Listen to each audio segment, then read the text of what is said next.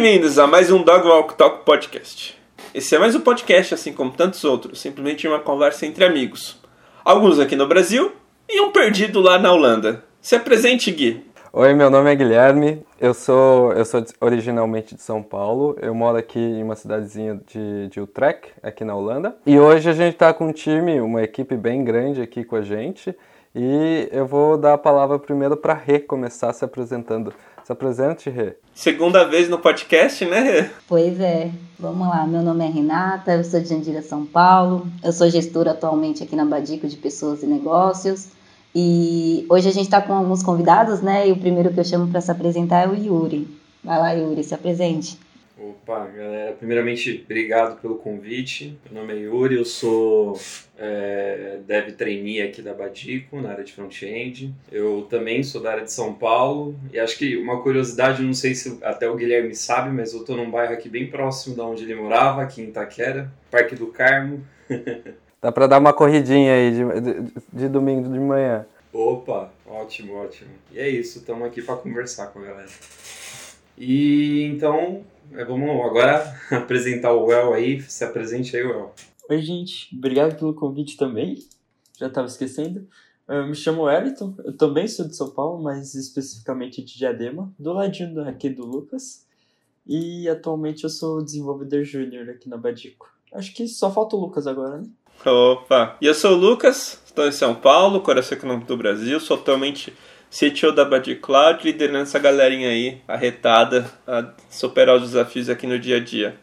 E para aqueles que já nos conhecem, sabem que divido nosso podcast em alguns trechos. O Gui vai me ajudar a enumerar os trechos desse episódio, que vão ser... A gente primeiro vai começar é, o podcast falando sobre os trainees da Badico, a, a importância dele, como foi a experiência da galera. Depois vamos falar sobre um assunto que eu não conheço muito bem. Nossos convidados irão falar um pouco sobre o framework Gatsby. Logo depois a gente vai ter a lição da semana, que será trazida pelo Yuri. E a pergunta da semana sairá do Stack Overflow da comunidade de Gatsby e foi selecionada pelo Well. É, por fim, falaremos de indicações finais, como livros, podcasts ou filmes. E vamos fechar tudo com o nosso framework de melhoria contínua, respondendo a três perguntinhas. Que bom, que pena e que tal? Todos prontos? Bora! E vamos! Oi, pessoal, tudo bem? Então, aqui na Badico a gente tem um programa de trainee há mais de um ano e a gente está muito curioso, né, para saber como os meninos foram impactados e estão sendo impactados pelo programa de trainee. Mas antes da gente fazer essas perguntas para os meninos, para os convidados, é, eu acho que seria bem interessante a gente saber do Lucas, né, Lucas? Eu queria saber muito, eu acho que a galera também quer muito saber por quê, né? O porquê de você querer contratar, é, de querer iniciar um programa de trainee e não contratar freelancer júnior, né? Não ter dev júnior e sim ter um programa de trainee. Por quê? Fala um pouquinho aí pra gente. Bom, vamos lá. Vamos voltar lá no tempo. Acho que as partes mais legais do nosso podcast é quando a gente volta no tempo e conta um pedacinho da nossa história, né, Gui? Sim. Quando o Gui me convidou para trabalhar com a Bisaline, né? Era um, um trampo part-time e tal. Eu tinha acabado de dar uma pausa momentânea até aquele momento num projeto social, uma ONG não togada, né? Em algo bem informal, que era a CMEI.tech. A CMEI.tech era algo que eu fazia todos os sábados de manhã. Eu abria minha casa, na época era a casa dos meus pais, depois virou aqui a minha casa onde eu tô hoje, né? Que inclusive é onde eu tô com a minha esposa. Eu abri a minha casa para receber jovens e ensinar eles a programar como uma oportunidade de carreira. Nessa época, eu tive dois jovens que conseguiram mudar de vida por causa da programação. Isso é uma coisa que me orgulha muito. Então tinha essa coisa maior, sabe? Do que até lucrar, do que qualquer coisa. Então tinha essa intenção. Quando o Gui me ofereceu o trabalho e a gente viu que tinha a oportunidade de abrir uma empresa para desenvolver isso, para ter uma equipe mesmo, eu percebi que era uma oportunidade de eu dar chance para essa galera, sabe? De eu pegar essa galera que eu prometia que tinha vaga, que tinha coisas lá e dar essa chance. E dar um passo até, a mais, até mais, na real. Porque o Gui pode falar um pouquinho, mas o que eu percebo é que o mercado ele não está pronto para ensinar, para pegar o cara que saiu dos bootcamps, para pegar o cara que está começando, dar o um espaço para ele lutar e chegar onde ele pode chegar. Você quer falar um pouquinho, Gui, só para não ficar falando tanto? Pelo menos o que eu sinto, né? A gente, cada dev tem sua, sua própria experiência. Depende de empresa para empresa, né? Hoje tem muitas empresas, mesmo que vá atrás de um bootcamp e tudo mais, eles ainda pensam que ah, só porque a pessoa estudou seis meses, ela já sabe desenvolver tudo e é só tacar na mão dele e ele vai sair o produto final. É bem capaz de sair o produto final, só que não quer dizer que o, o, o código, a a maintainability do, do, do, do produto é, é, vai estar tá ali legal, né? Então é algo que se aprende com o tempo. Então isso é muito importante, né? Que, que as empresas entendam onde está tá cada pessoa e que ela se desenvolva junto com aquela pessoa é, e tenha essa oportunidade, né? Eu acredito que é uma das coisas melhores assim que, que a empresa pode oferecer também, porque não cria frustrações de ambos os lados, né? Porque assim o o desenvolvedor ele vai se sentir é, crescendo, vai ter aquele sentimento de progresso, porque a empresa também está progredindo com ele junto e acaba vindo um combinado ali dos dois e assim tem uma vantagem para os dois lados, né? Exato. E aí tem um ponto bem importante.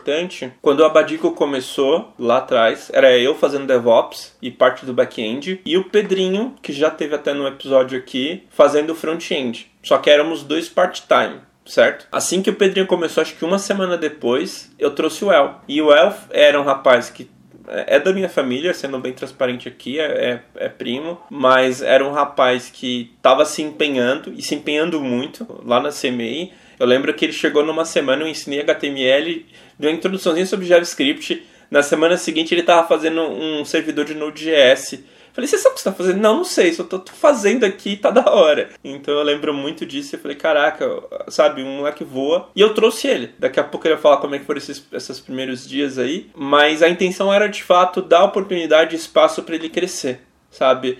E lá no início foi muito interessante porque logo isso me ensinou algumas coisas. O El não ia me solucionar problemas, não naquele início. Não, não era também uma uma obrigação dele. Ele ia nos ajudar conforme as coisas forem surgindo, mas não ia solucionar problemas. E você perguntou sobre não devs freelancer júnior, né? A gente teve devs freelancer júnior trabalhando part-time, que veio logo depois. Foi o Rodrigão e o Jeff na época. Aí, de fato, eles solucionavam problemas, eles tinham que entregar valor no final das contas, né?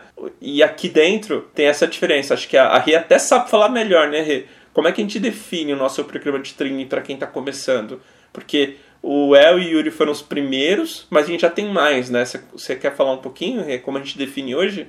Você que cuida muito dessa parte? Sim, eu acho que uma grande diferença, né, é que no programa de trainee a gente não exige as entregas e as responsabilidades da mesma forma que a gente cobra né, essas entregas de um dev, por exemplo, ou de uma outra área. É, como que fica clara essa diferença? Um trainee, quando ele entra aqui no programa com a gente na Badico, a gente sempre destina tempo para ele aprender. Então, independente do, do desafio, por exemplo, um dev, às vezes ele tem um desafio referente a alguma linguagem tudo mais, que ele vai atuar, talvez até entregar algo, porque a gente gosta muito que ele pratique aquilo que ele, que ele aprendeu e tudo mais. Mas o que antecede isso é muito estudo. Não que um dev júnior não vai estudar, não é isso. Mas um trainee ele tem mais espaço né? E, e, ele não ele não tem a pressão da entrega, do prazo e tudo mais. Muito pelo contrário, a gente dá muito foco para ele não só dele tempo para ele estudar, mas como a gente também se coloca à disposição todos, né? Não só os mentores, mas todos que estão trabalhando aí junto com ele e tudo mais, dele conseguir tirar dúvidas e se desempenhar e aprendendo sobre o produto também. Então ele tem bastante espaço para evoluir e aprender. E essa é uma grande diferença porque porque a gente não coloca ele, ah, tá, vai, faz isso e pronto. Não, a gente orienta e a gente dá todo o suporte, né, tudo que é necessário para ele conseguir realmente é, concluir aquele desafio ou depois conseguir concluir uma task, é, fazer alguma entrega, mas tudo isso com base, com suporte, com planejamento e é tudo muito bem pensado para que essa evolução seja não só constante, mas que não seja algo que vai deixar ele frustrado, mas muito pelo contrário, que ele evolua saudavelmente. Eu acho que o programa de treino ele, ele vem com esse diferencial aí do, do suporte maior é, e a cobrança menor com relação a entregas que um dev realmente tem, porque é necessário, né? A gente precisa para entregar para os clientes, então por isso dessa distinção, né?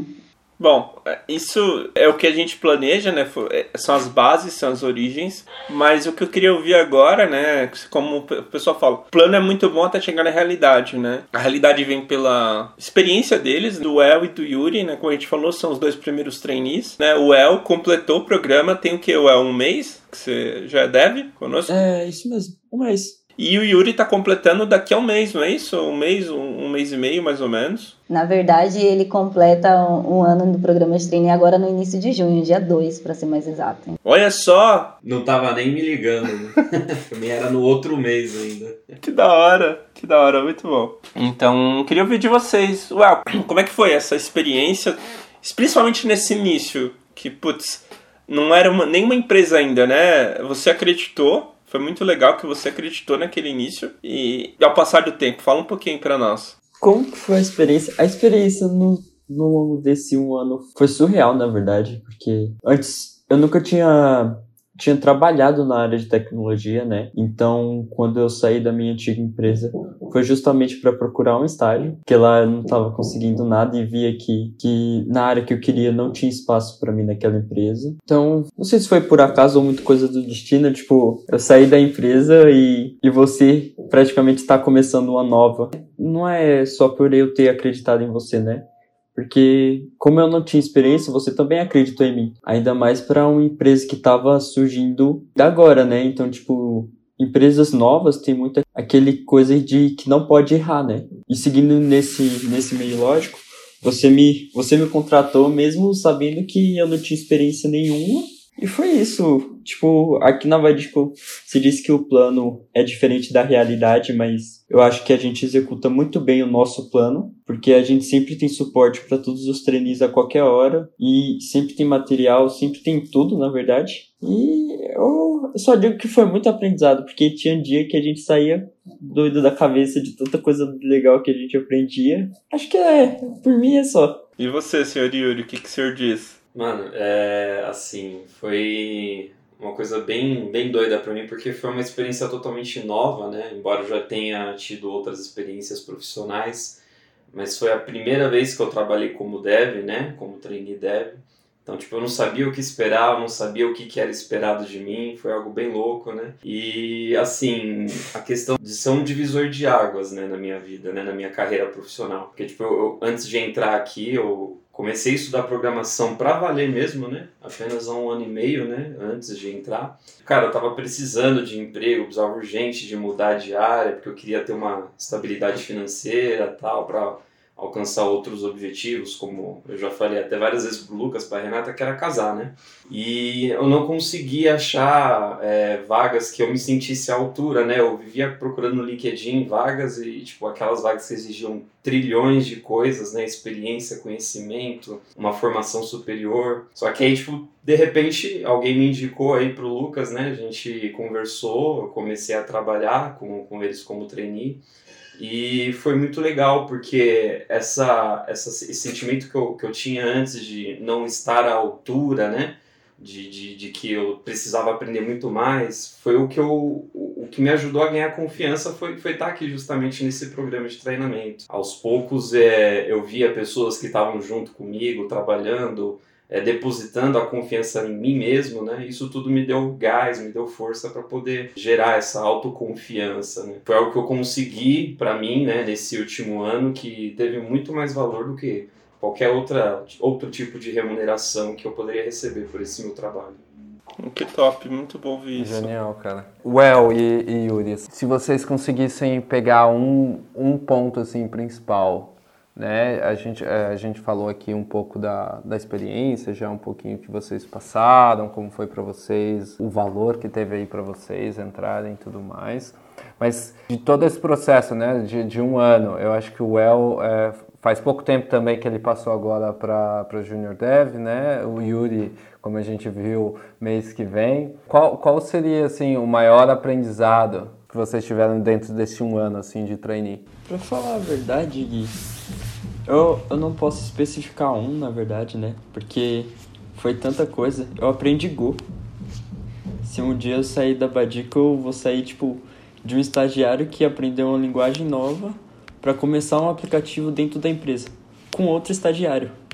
Então, tipo, não era um estagiário e um dev mesmo. Era dois estagiários aprendendo uma linguagem nova para começar um aplicativo. Para isso, aprendi muito, muito React, muito JavaScript, né? Porque o básico a gente sabe, mas na experiência mesmo tem tanta coisa que a gente fica tipo, meu Deus. Vendo o, o Fábio mexer, o Ítalo, é, é, é muito surreal. Mas o que a gente mais aprendeu, eu acho que a gente mais aprendeu mesmo aqui dentro da Badico, tirando a programação, acho que é trabalhar em equipe. Porque sempre foi isso, a gente, nesse um ano de, de estágio, né? Todo mundo sempre teve disposto a, tipo, a gente chamar qualquer hora e a pessoa tá disponível para ajudar. Então, a gente fez muita coisa em equipe, né? Eu acho que se a gente não tivesse esse espírito de equipe de querer ajudar um ou outro aqui dentro, eu acho que qualquer pessoa não continuaria aqui dentro. Genial. E você, Yuri? É, então, acho que como bem o, o El citou, claro, teve vários aprendizados técnicos, né, conhecimento em novas ferramentas, é, estratégias, modo de pensar como, como um desenvolvedor, né, como encarar o meu trabalho, né, a qualidade do meu trabalho. Mas acho que além disso, teve muito aprendizado com relação à minha pessoa mesmo, né? Foi um, um, um ano de um autoconhecimento muito grande, porque como eu falei, eu, eu, a, questão da minha autoconfiança, né? Também o fato de é, eu ser uma pessoa muito insegura, foi um ano que eu aprendi muito a lidar com desafios. Antigamente eu tinha muito receio de, de receber desafios, de, de, de enfrentar esses, é, essas situações é, às vezes desconfortáveis, né? E esse ano foi, foi vital para mim começar a enxergar esses desafios que acontecem na minha vida como algo positivo, né? Uma atitude positiva. E foi, é, acho que até interessante que o El falou, da gente aprender a, a, trabalhar como equipe, foi algo que ajudou muito nesse sentido. O fato de ter pessoas, né, lado a lado, incentivando, torcendo, contribuindo, apoiando, né, cada é, conquista, cada coisa que a gente conseguia completar, né? Cada é, desafio, né, que a gente é, conseguiu transformar em algo bem sucedido, né? Essas coisas, né, deram muita motivação e, foi muito mais fácil enfrentar novos desafios, né? Agora que nem, por exemplo, se antes eu, eu pensava, caramba, eu vou receber um novo desafio, não sei se eu vou conseguir, eu vou decepcionar a galera. Hoje eu penso, meu, que oportunidade incrível, se eu conseguir fazer isso eu vou crescer mais ainda, eu vou ser melhor do que eu sou agora.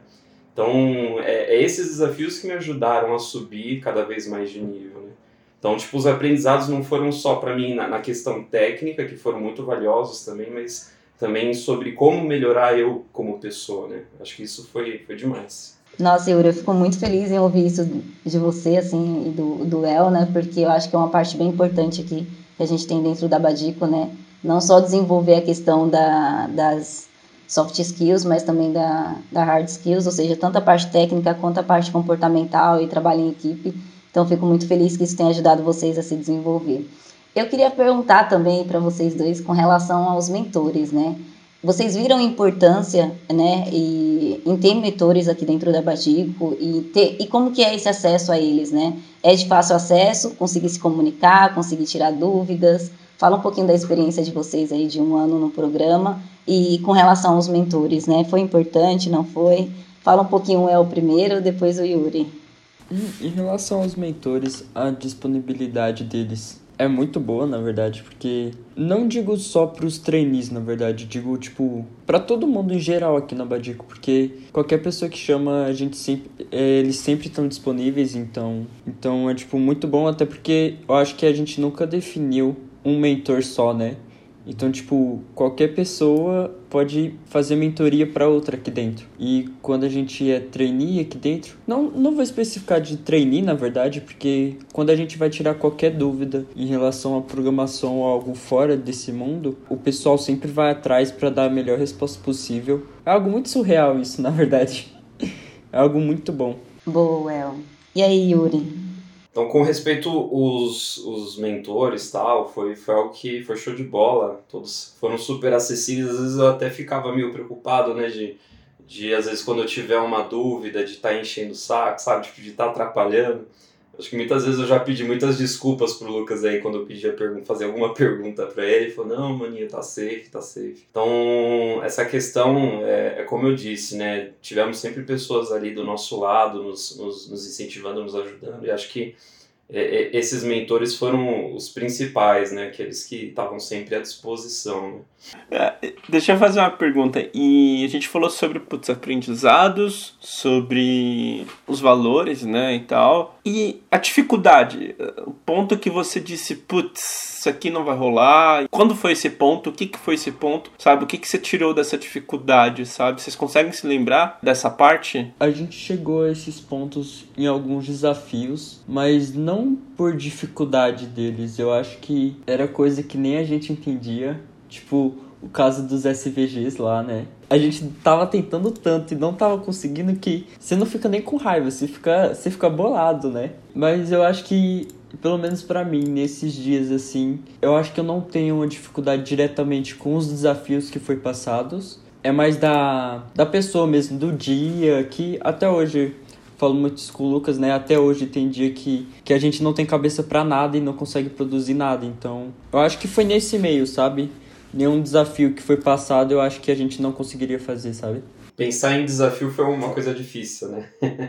Mas é, acho que a maioria dos desafios que eu tive foi mais a questão de adaptação, porque até no sentido de, de trabalhar como home office foi algo bem diferente para mim. Eu tive dificuldade de organizar meu tempo, às vezes equilibrar responsabilidades do trabalho com estudos, responsabilidades fora do trabalho, vida pessoal. Então, tipo, houve um tempinho aí que eu me perdi um pouco. Mas acho que outra é, dificuldade que eu, que, eu, que eu acho que eu, que eu tive, né? E claro, né, a gente foi sempre aprendendo a lidar, né? É, foi sobre, à medida que eu ia crescendo, a lidar com vários projetos, né? Um novo projeto, ou às vezes é, vários ao mesmo tempo, né? Eram situações que para mim foi um pouquinho desafiador, mas é, acho que esse, isso foi vital também para crescimento, né? Para mim me tornar uma pessoa mais produtiva, mais organizada. O resultado sempre foi, foi muito bom no final. É, você tocou os pontos legais, né? É, estudo, organização do tempo, o trabalho de casa, né? Que esse é um grande desafio da, dessa geração, né? Putz, um monte de gente sendo obrigado a trabalhar em casa por causa da pandemia. Isso me lembra alguns pontos importantes que a gente tem, tem pensado, né, que é a questão do, do programa de desenvolvimento individual. E para entrar nesse ponto, eu queria que vocês nos dissessem como vocês esperavam sair lá quando vocês começaram, sabe? Quando a gente ofereceu vocês ó, vão ser trainees aqui, é um programa de um ano. Qual era a expectativa de vocês ao sair desse um ano, sabe? E aí falar sobre a realização. Vocês se sentem. estão se sentindo realizados, estão se sentindo preparados? Como é que é isso? Fale um pouquinho sobre esse ponto. Sobre expectativa, tinha a expectativa de sair com muito aprendizado, né? Por, até porque eu não tinha experiência na área, então qualquer coisa que eu saísse já estava no lucro. Então, e, e eu acho que isso, isso foi bem mais que o lucro, na verdade. Eu aprendi muito mais do que eu esperava. Então foi muito bom. Em relação a a pergunta de estar preparado, eu acho que eu vou responder que eu não acho que eu esteja, né? Porque a gente sempre acha que não está, mas é aquilo, né? Nossa zona de conforto. Então, se a gente não acha que não está preparado, a gente está fora dela. Então isso é muito bom porque a gente encara como um novo desafio, né? Então, acho que é isso. E você, senhor Yuri?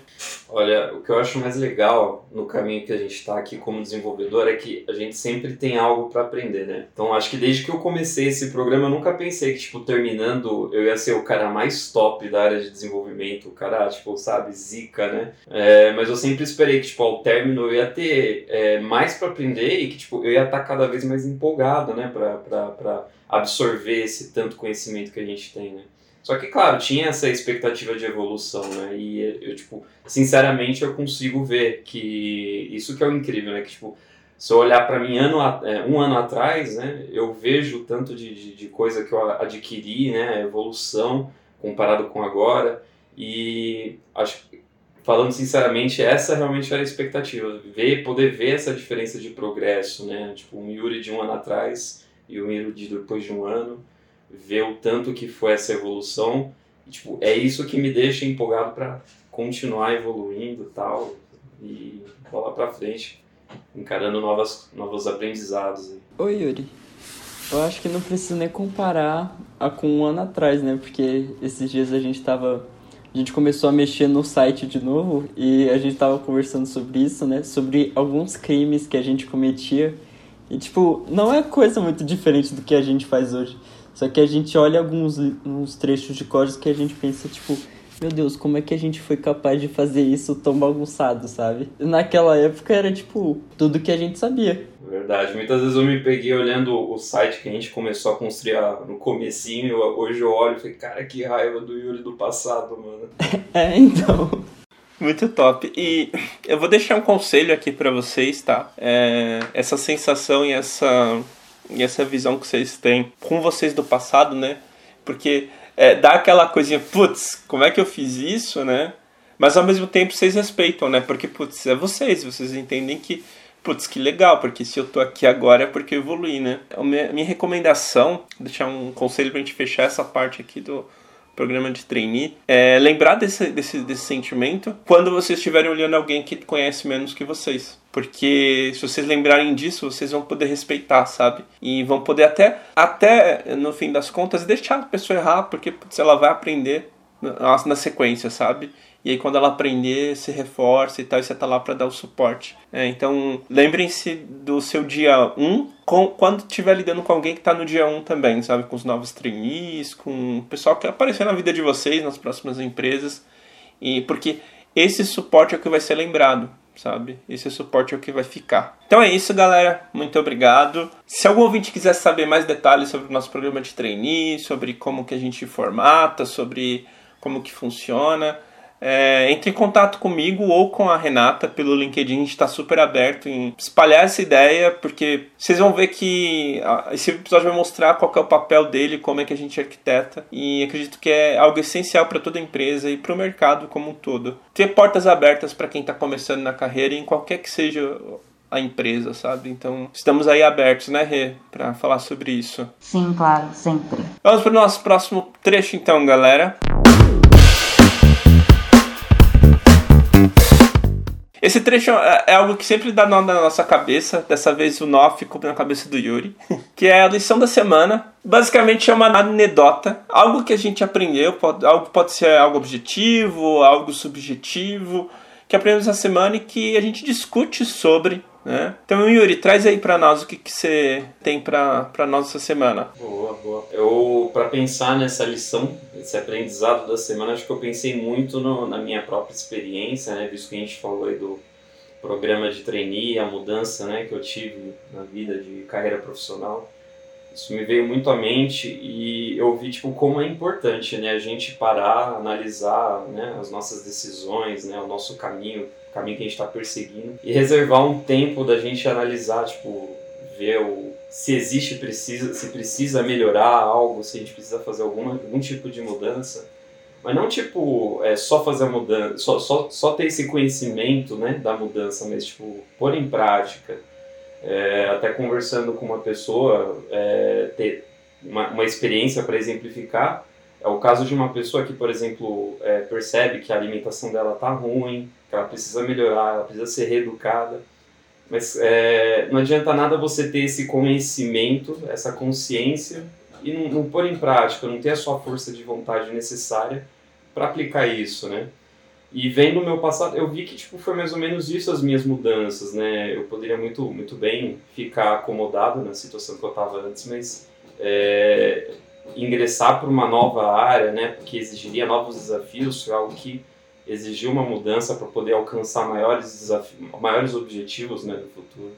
Então acho que é isso, tipo, eu penso muito na, na, na gente se, se, se colocar de mente aberta para aceitar né, essas mudanças e, e, não só as mudanças, mas também demonstrar a força de vontade necessária para aplicar. E isso é tão grande quando a gente para para pensar, isso vai muito mais além do que apenas as nossas ações, mas eu penso também em como a gente pensa, né? Às vezes a gente pode estar com um modo de pensar que a gente acaba percebendo que está errado, que precisa melhorar.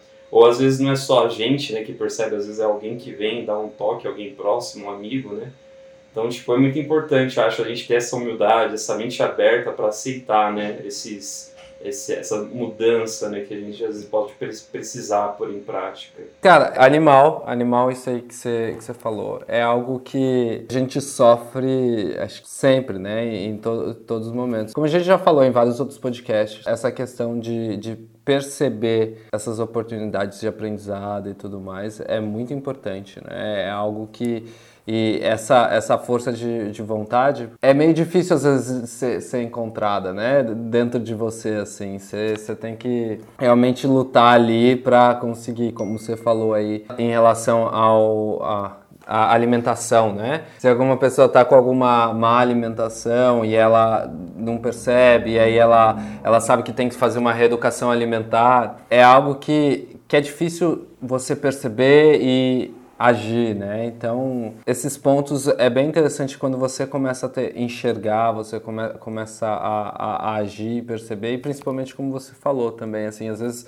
não é só você que fala, alguém que é próximo, alguém que está ali com você, te dá um toque, e isso acaba te, te levando para um, um caminho, né? Eu achei bem legal esse ponto aí que o Yuri levantou. Primeiro que eu acho que é bem complicado para a gente na correria, né? As coisas ultimamente acontecem muito rápido, de forma bem acelerada. E o mais difícil para a gente, com relação ao que o Yuri comentou, que são as mudanças, é a gente ter momentos de pausa para a gente refletir e se autoconhecer, sabe? É, cara, em qual momento eu estou, saca? Em qual momento eu estou e onde eu queria estar, sabe? Tipo, eu estou nesse momento e eu queria estar nesse momento. O que está faltando? Qual mudança é necessária para eu conseguir chegar onde eu queria estar? É, então isso é bem importante porque você identifica as mudanças que seriam necessárias, você toma ações com relação àquilo, sabe? E, e isso é se autoconhecer. Então isso é bem legal. São momentos de pausa para a gente se autoconhecer.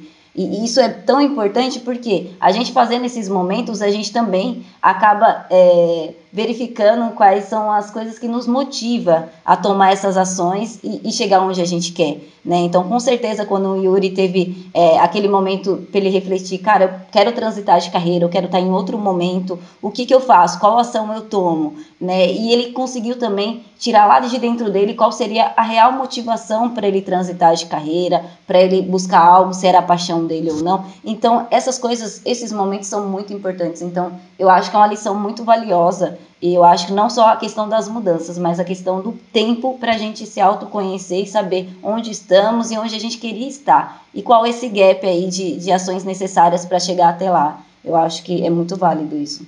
Exatamente.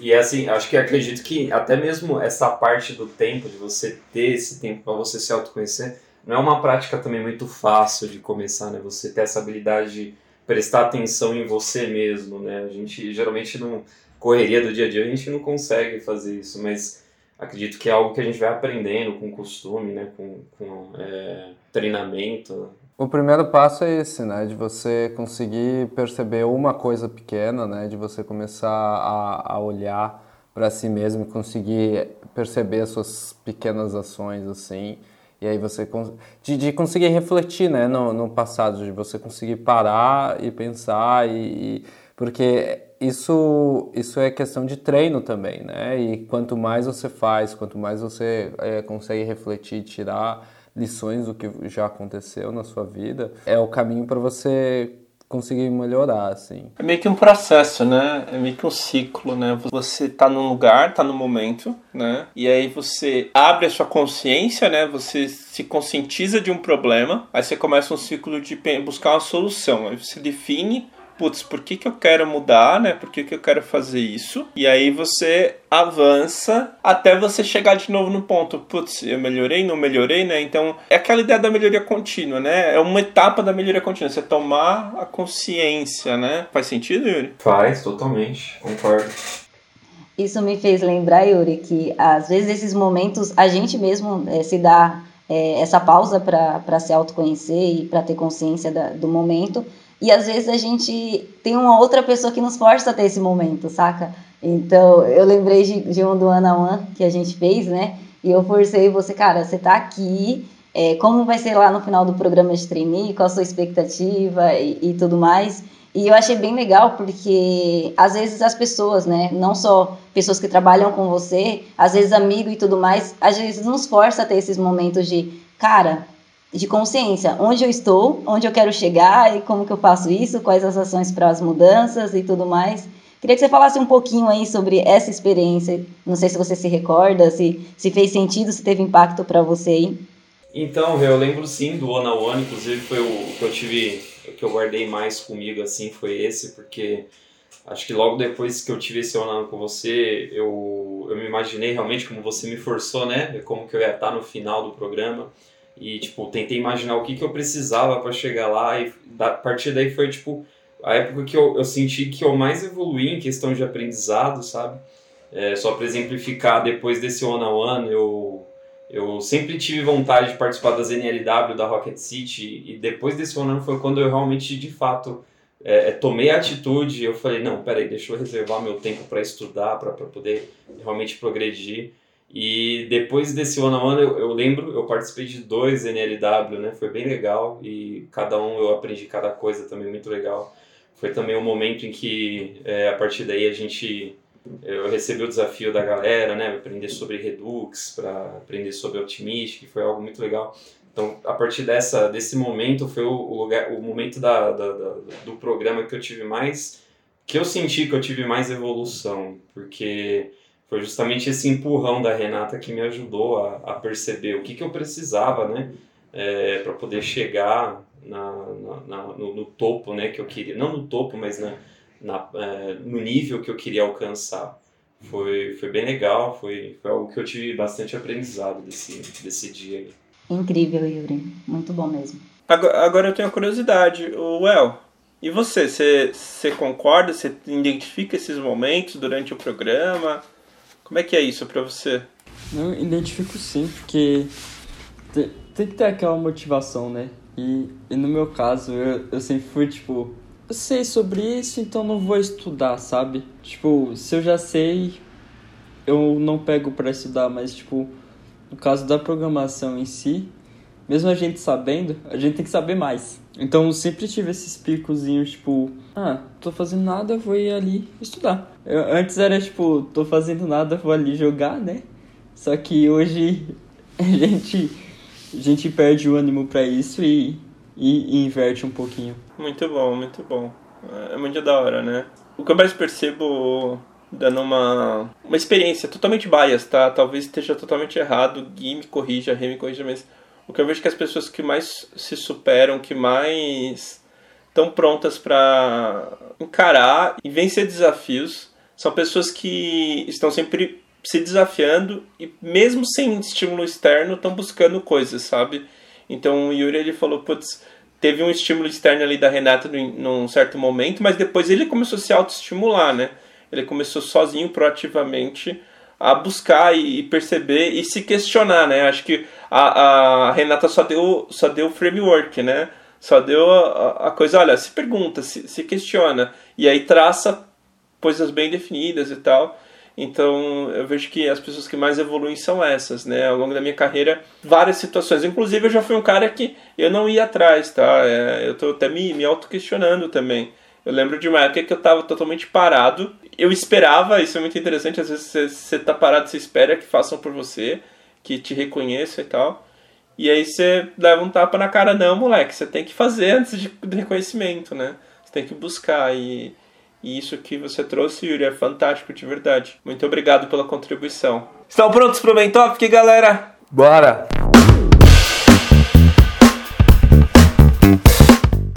Então, em um dos primeiros lugares que eu trabalhei, para mim, dizer, é uma coisa sentimental. Os primeiros lugares que eu trabalhei, a gente desenvolvia coisas incríveis, né? Foi onde eu aprendi a programar e tal, foi onde eu fiz meu primeiro, meu primeiro aplicativo de verdade, né? É, até usava jQuery na época, uma coisa meio absurda para os padrões de hoje em dia, né? React não existia, galera. Era um mundo, um mundo arcaico, vamos dizer.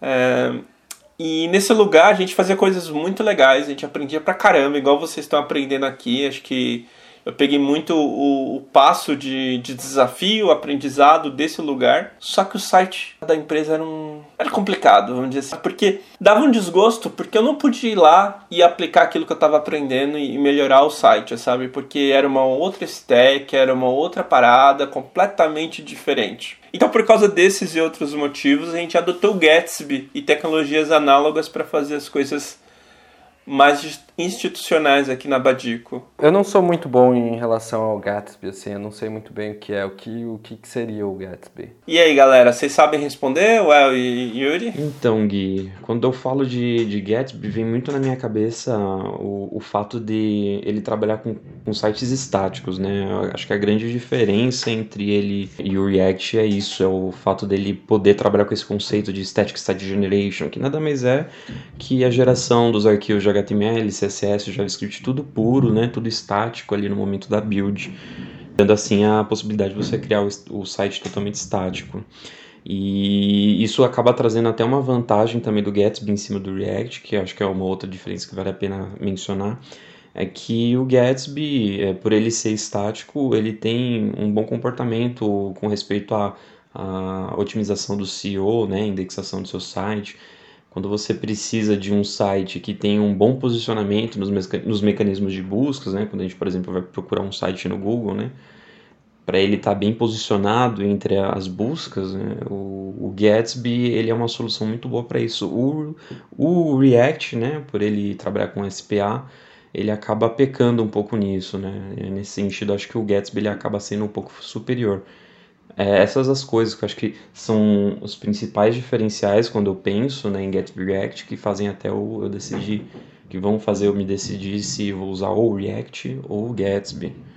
É, Yuri, qual que seria assim a principal diferença entre o React e o Gatsby? É, então, acho que a, a coisa que eu, primeira coisa que eu penso quando fala de Gatsby é exatamente isso, né? O fato dele, dele aplicar é... Gente, eu não sei se eu vou falar certo agora. Static Site Generation, Generator.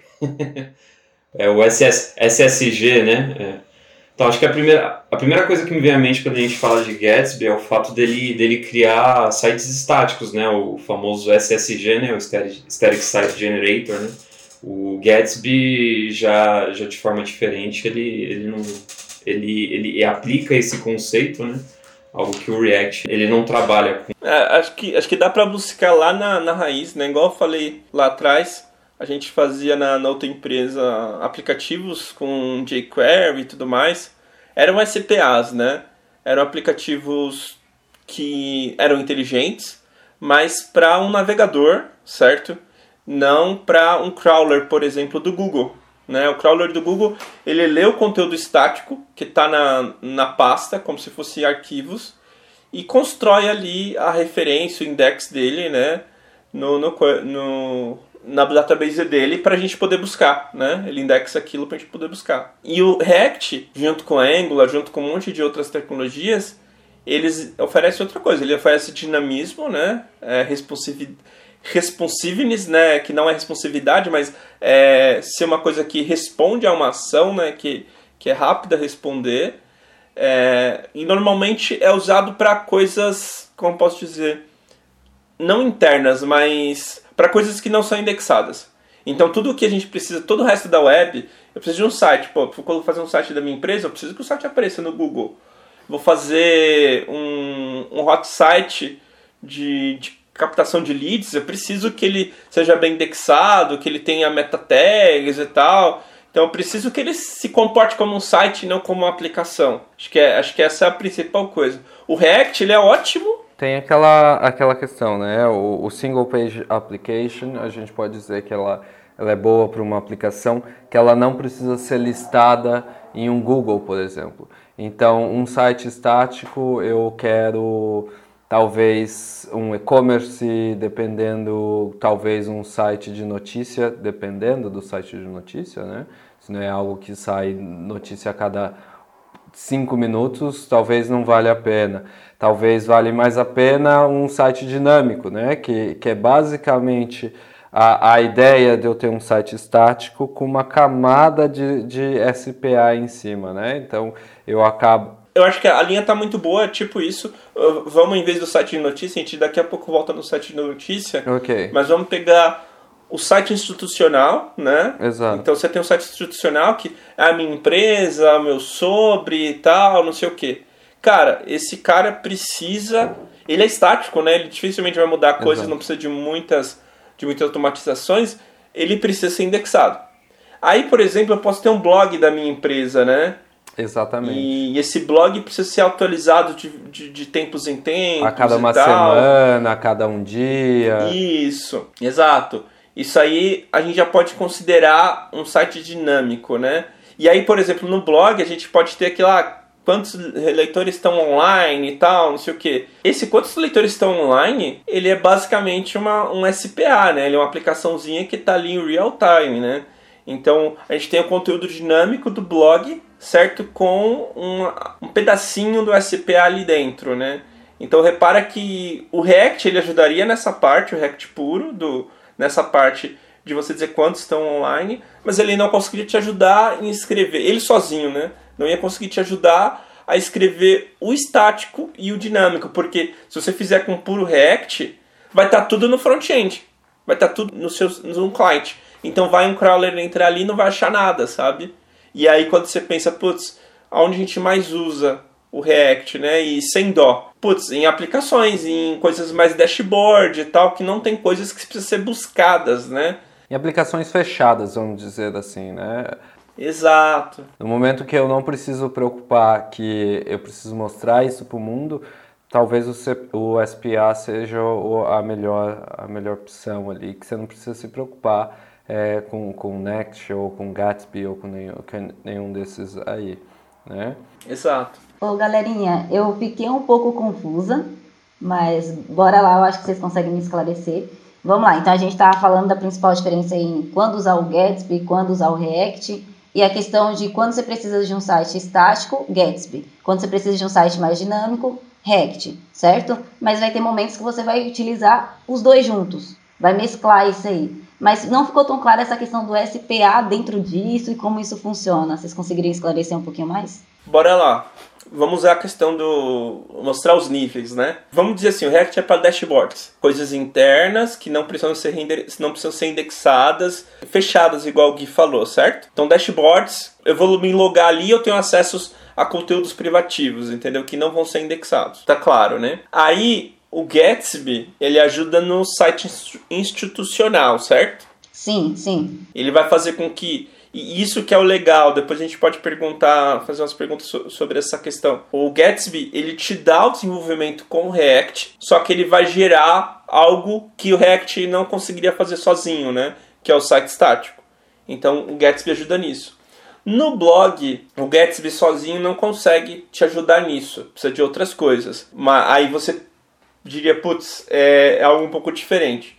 Mas ele ainda, com alguns, com alguns plugins, a gente vai falar deles daqui a pouco, mas com alguns recursos, ele pode virar um blog também. Ele pode virar algo que, que gera dinamicamente o conteúdo, certo? Mas ainda assim é estático, a gente pode entrar nisso depois.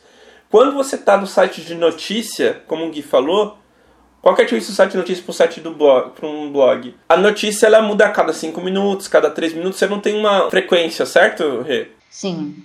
E nesse caso, o Gatsby já não consegue ajudar, porque ele, ele não tem esse recurso. Para isso, a gente precisa de um outro framework, que é meio que irmãozinho aí do Gatsby, é o irmão, irmão mais parrudo do Gatsby, que é o Next. O Next ele entrega para nós isso que o Gatsby faz do site estático, né? Só que ele tem esse recurso de ser mais inteligente, de entregar mais recursos de forma que você consiga até fazer um site de notícias, né? Que vai gerenciar, tipo, mudou lá, adicionou uma nova notícia, ele, ele consegue indicar para você aqueles para aquelas páginas estáticas que teve mudança e aí mudar aquelas páginas, sabe? Ficou claro, Rê? Eu, eu só fiquei um pouco confusa com essa questão do SPA mesmo. Eu acho que. Deixa eu dar uma, uma pitada aqui.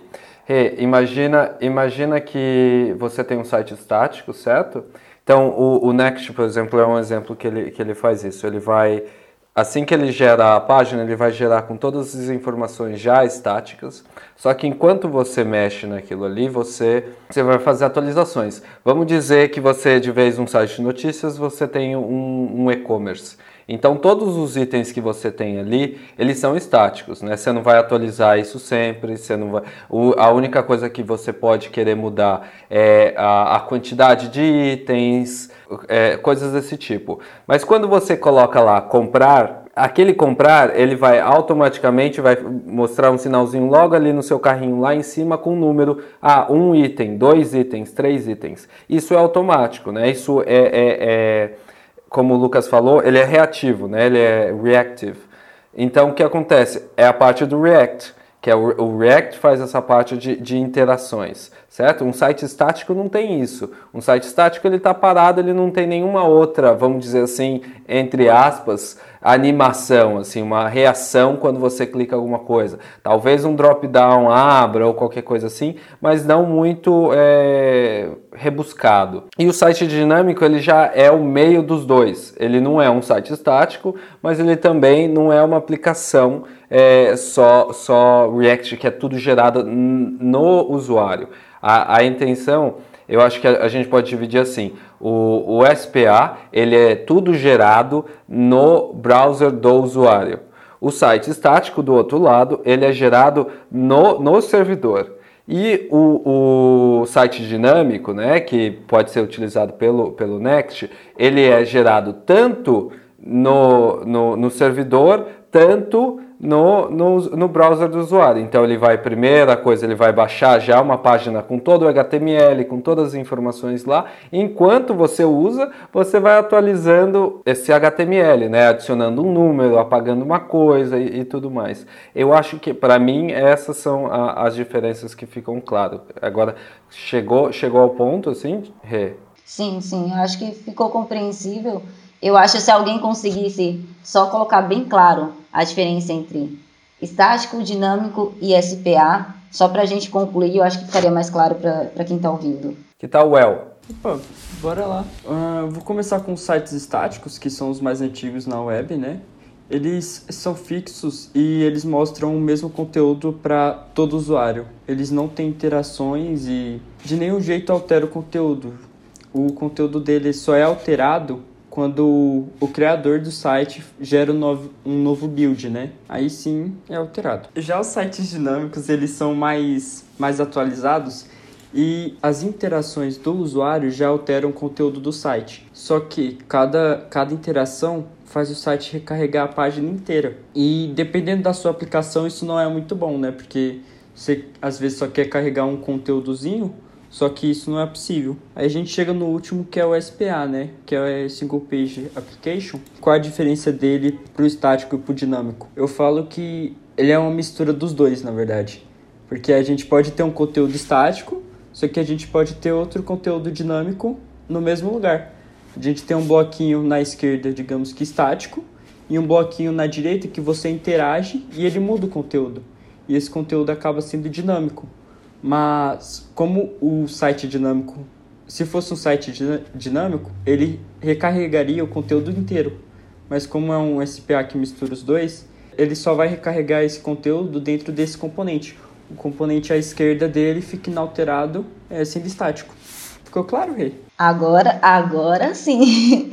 Porque o que, o que, o que, que aparece agora para mim, né? Aparece o seguinte: você tem os dois extremos. Você tem um site fixo, né, que é um estático, e, que é inalterável e etc, né? E você tem um site dinâmico que você consegue personalizar, você consegue alterar várias coisas, só que você tem um problema nas interações. Quando você, dependendo das interações que tem, vai recarregar a página inteira. Para solucionar esse problema, Aí tem um SPA, você consegue mesclar os dois. Então ficou muito claro. Então agora, quais seriam as vantagens e desvantagens de usar o Gatsby? Uma parte que é bem engraçada porque o pessoal não, não tem essa noção. Mas aqui dentro da estrutura da Badico, né, a gente tem desenvolvedores full stack, desenvolvedores front-end, desenvolvedores back-end, certo? Temos vários mentores que trabalham na indústria e tal. A gente, como dev, tá sempre usando novas tecnologias e tudo mais. Somos muito fortes em React Vue, né? Tem uma galerinha que trabalhou muito com Vue também. E o Gatsby, para mim, tem uma vantagem enorme, que é o seguinte: ele me permite fazer uma parada estática. A primeira versão do site da Badico não tinha quase nada dinâmico. Uma parada estática usando React. Qual que é a vantagem disso? O meu dev full stack, ele pode dar suporte para os meninos fazendo o site. Se eu, por exemplo, fosse com WordPress, eu nunca ia colocar um dev, um dev front-end para dar suporte, para ajudar os meninos a fazer um, um site WordPress, sabe? Então, para mim, quando eu penso WordPress ou Gatsby, o Gatsby ganha por causa disso, porque eu tenho mão de obra aqui e eu tenho mentores para dar suporte nisso. E o mais legal ainda, enquanto os meninos estão fazendo o meu site, que é uma coisa sem risco nenhuma, né? A gente já falou mais cedo que a gente passava desafios para eles e parte dos desafios do site. Eles estão se desenvolvendo como desenvolvedores front-end, porque não muda a tecnologia que ele está mexendo no, no site e na aplicação do nosso cliente. Eu acho que isso é bem importante. Com o Gatsby eu consigo fazer coisas simples, os meninos começarem com coisas simples e ter o suporte do, da outra galera. Aí eu tenho uma pergunta, Well, se a gente entrar nos pormenores do Gatsby, hoje você está trabalhando muito com a aplicação do nosso cliente, né, o Plandu, certo? Uhum. Quanto você levou do, do que você aprendeu lá no Gatsby para o que você está fazendo hoje no Plandoot? Qual que é essa diferença, sabe? Fala, expõe um pouquinho isso para nós. Eu acho que de funcionalidade assim, tipo, de aplicação mesmo, nenhuma. Porque hoje o que eu estou fazendo é criando um novo componente no projeto, né? No site da Badico com o Gatsby, a gente criava novos componentes. Então, pensando, comparando os dois, eu não estou fazendo nada de diferente. Então, interessante, vocês percebem? Então, a escolha do Gatsby aqui é, é, muito por causa disso, sabe? É muito de a gente pegar pequenos, pequenos desafios, né? Pequenas tarefas, ainda é simples, mas que usam a mesma tecnologia que a gente, né? Que, que a gente fazendo coisas ma maiores, né? Acho que isso é, isso é muito legal. Então, a minha maior vantagem, Rê, quando eu penso é essa, sabe? Vamos dizer assim, uma única base, né? Uma única habilidade para fazer tanto coisas simples que eles podem começar. Por exemplo, a gente tem uma trainee nova, que é a Raquel, que ela começou tem um mês, né, Eu acho que vai fazer um mês agora. Ela já deu, ela já mandou commit pro repositório do nosso site. Já tem coisa dela lá para ser mergeada. Então, putz, ela acabou de começar, ela não conhecia nada de React, aprendeu inclusive durante o, o teste para a gente avaliar as habilidades dela e ela já tá, já tá entregando coisas, sabe? Então, para mim, a maior vantagem, além de qualquer vantagem que o Guedes pudesse dar, assim, por ele mesmo, aqui dentro da Badica eu tenho, eu tenho essa, eu vejo essa grande vantagem. Você concorda, Gui? Você falou algo interessante aí que eu, eu gostaria de perguntar, né? Você falou aí que, que a Raquel começou agora. E uma das coisas que eu mais escuto, o Gatsby, ele é, é ele é baseado em React, né? Enquanto estamos fazendo Gatsby, estamos... Ah, Gatsby é uma palavra difícil de se falar. é, enquanto estamos fazendo Gatsby, estamos fazendo React ao mesmo tempo, correto? A minha pergunta é, lá atrás, quando eu fui aprender Angular e também React e tudo mais, né, né, nessa decisão, né? Porque hoje não tem muito, muito essa decisão, eu faço Angular ou faço React. Eu acho que a maioria da galera vai em React, a não ser que a empresa ainda utilize Angular, ou talvez hoje já tenha mais a dúvida React ou Vue, que está começando a chegar, mas lá atrás, há dois, três anos atrás, era Angular ou React, né? E, e, muitas, muitas pessoas falavam, ah, o React ele tem uma curva de aprendizado é, mais demorada. E como, como que tem sido isso? Pra, porque ela está fazendo tanto React quanto Gatsby, né? Eu, eu sei que ela não está aqui, mas vocês estão mais perto dela ali. Qual, qual que é a, qual que, como que foi? Porque ela já está fazendo commits, já está já tá mexendo nas coisas. Como tem sido esse sentimento assim da curva de aprendizado dela para colocar esse framework rodando? Então, para mim, a curva de aprendizado era, era sim, quando eu comecei lá atrás era bem diferente, né? É, era maior por causa da comunidade no Brasil, né?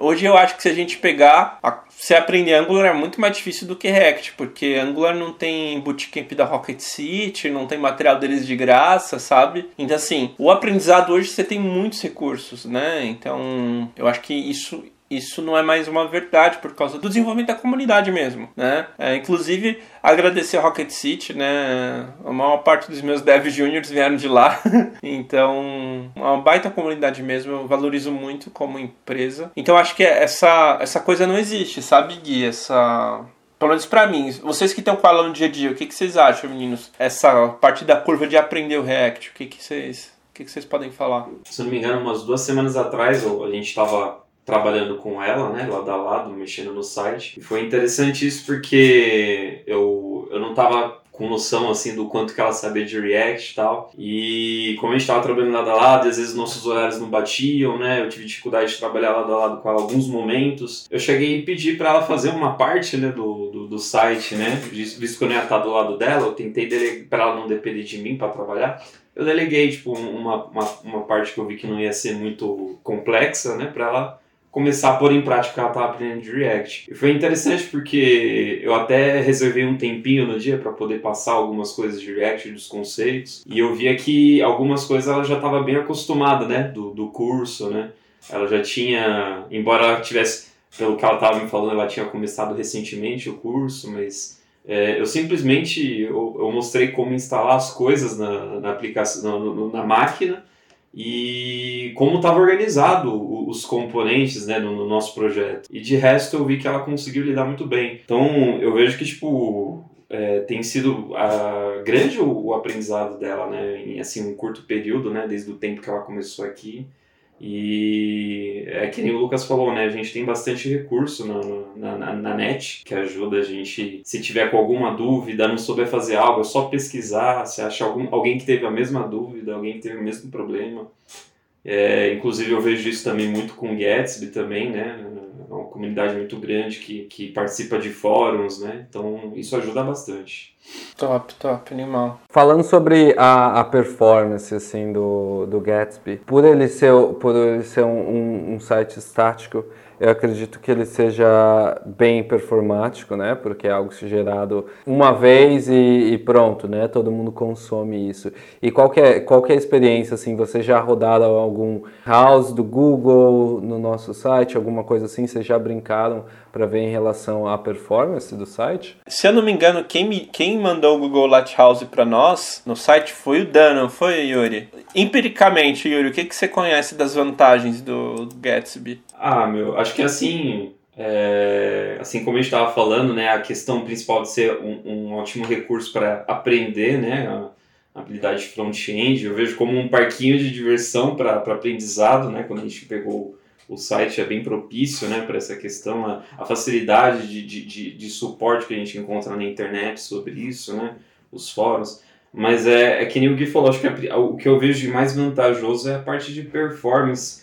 Até quando a gente preparou o conteúdo da Talk, né, da Badic Space que a gente fez sobre Gatsby, a gente se deparou com algumas estatísticas, uns dados que a gente achou bem interessante, né? Porque visto que o Gatsby ele trabalha com site estático e site estático ele ajuda na performance, né, do, do site, da gente não ter aquela experiência chata de ver o negócio carregando, né, o símbolozinho do loading lá rodando. A gente não precisa ter isso porque as coisas elas aparecem instantaneamente, né? Isso é muito importante porque se a gente pega algumas pesquisas, né, é, eu vi alguns dados bem interessantes, algumas pesquisas até que o próprio Google fez, que gerou dados como, por exemplo, se você pegar quatro pessoas que estão tentando acessar um site e esse site demora quatro segundos para carregar, uma dessas quatro pessoas vão abandonar o seu site. Isso é muito pior se você usa pelo celular, porque no celular 74% das pessoas abandonam o site após esperarem 5 segundos. Isso são pesquisas que a gente achou, né? Temos até os links, fontes de referência. E é, é muito interessante isso porque para um cara que precisa do site para vender, que ele precisa do site para poder é, trabalhar, né? Uma pessoa que abandonou o site dele é uma venda que ele perdeu, né? Um, é uma concretização do, do, da venda. Então é essencial a gente usar sites performáticos. E o Gatsby ele dá todo o suporte nesse sentido. Eu sou um deles, viu? Eu se demorar muito tempo eu saio. Eu não tenho paciência não. Tá abrindo, não apareceu nada de texto escrito, eu, eu, eu saio. Acredito que uma vez vocês mostraram a, a questão da, das imagens. Eu acho que o El estava brincando com alguma coisa em relação à imagem, né? E, e que ele fazia naturalmente isso. Como você é, pode lembrar um pouco para gente, Well, que, que, como que era?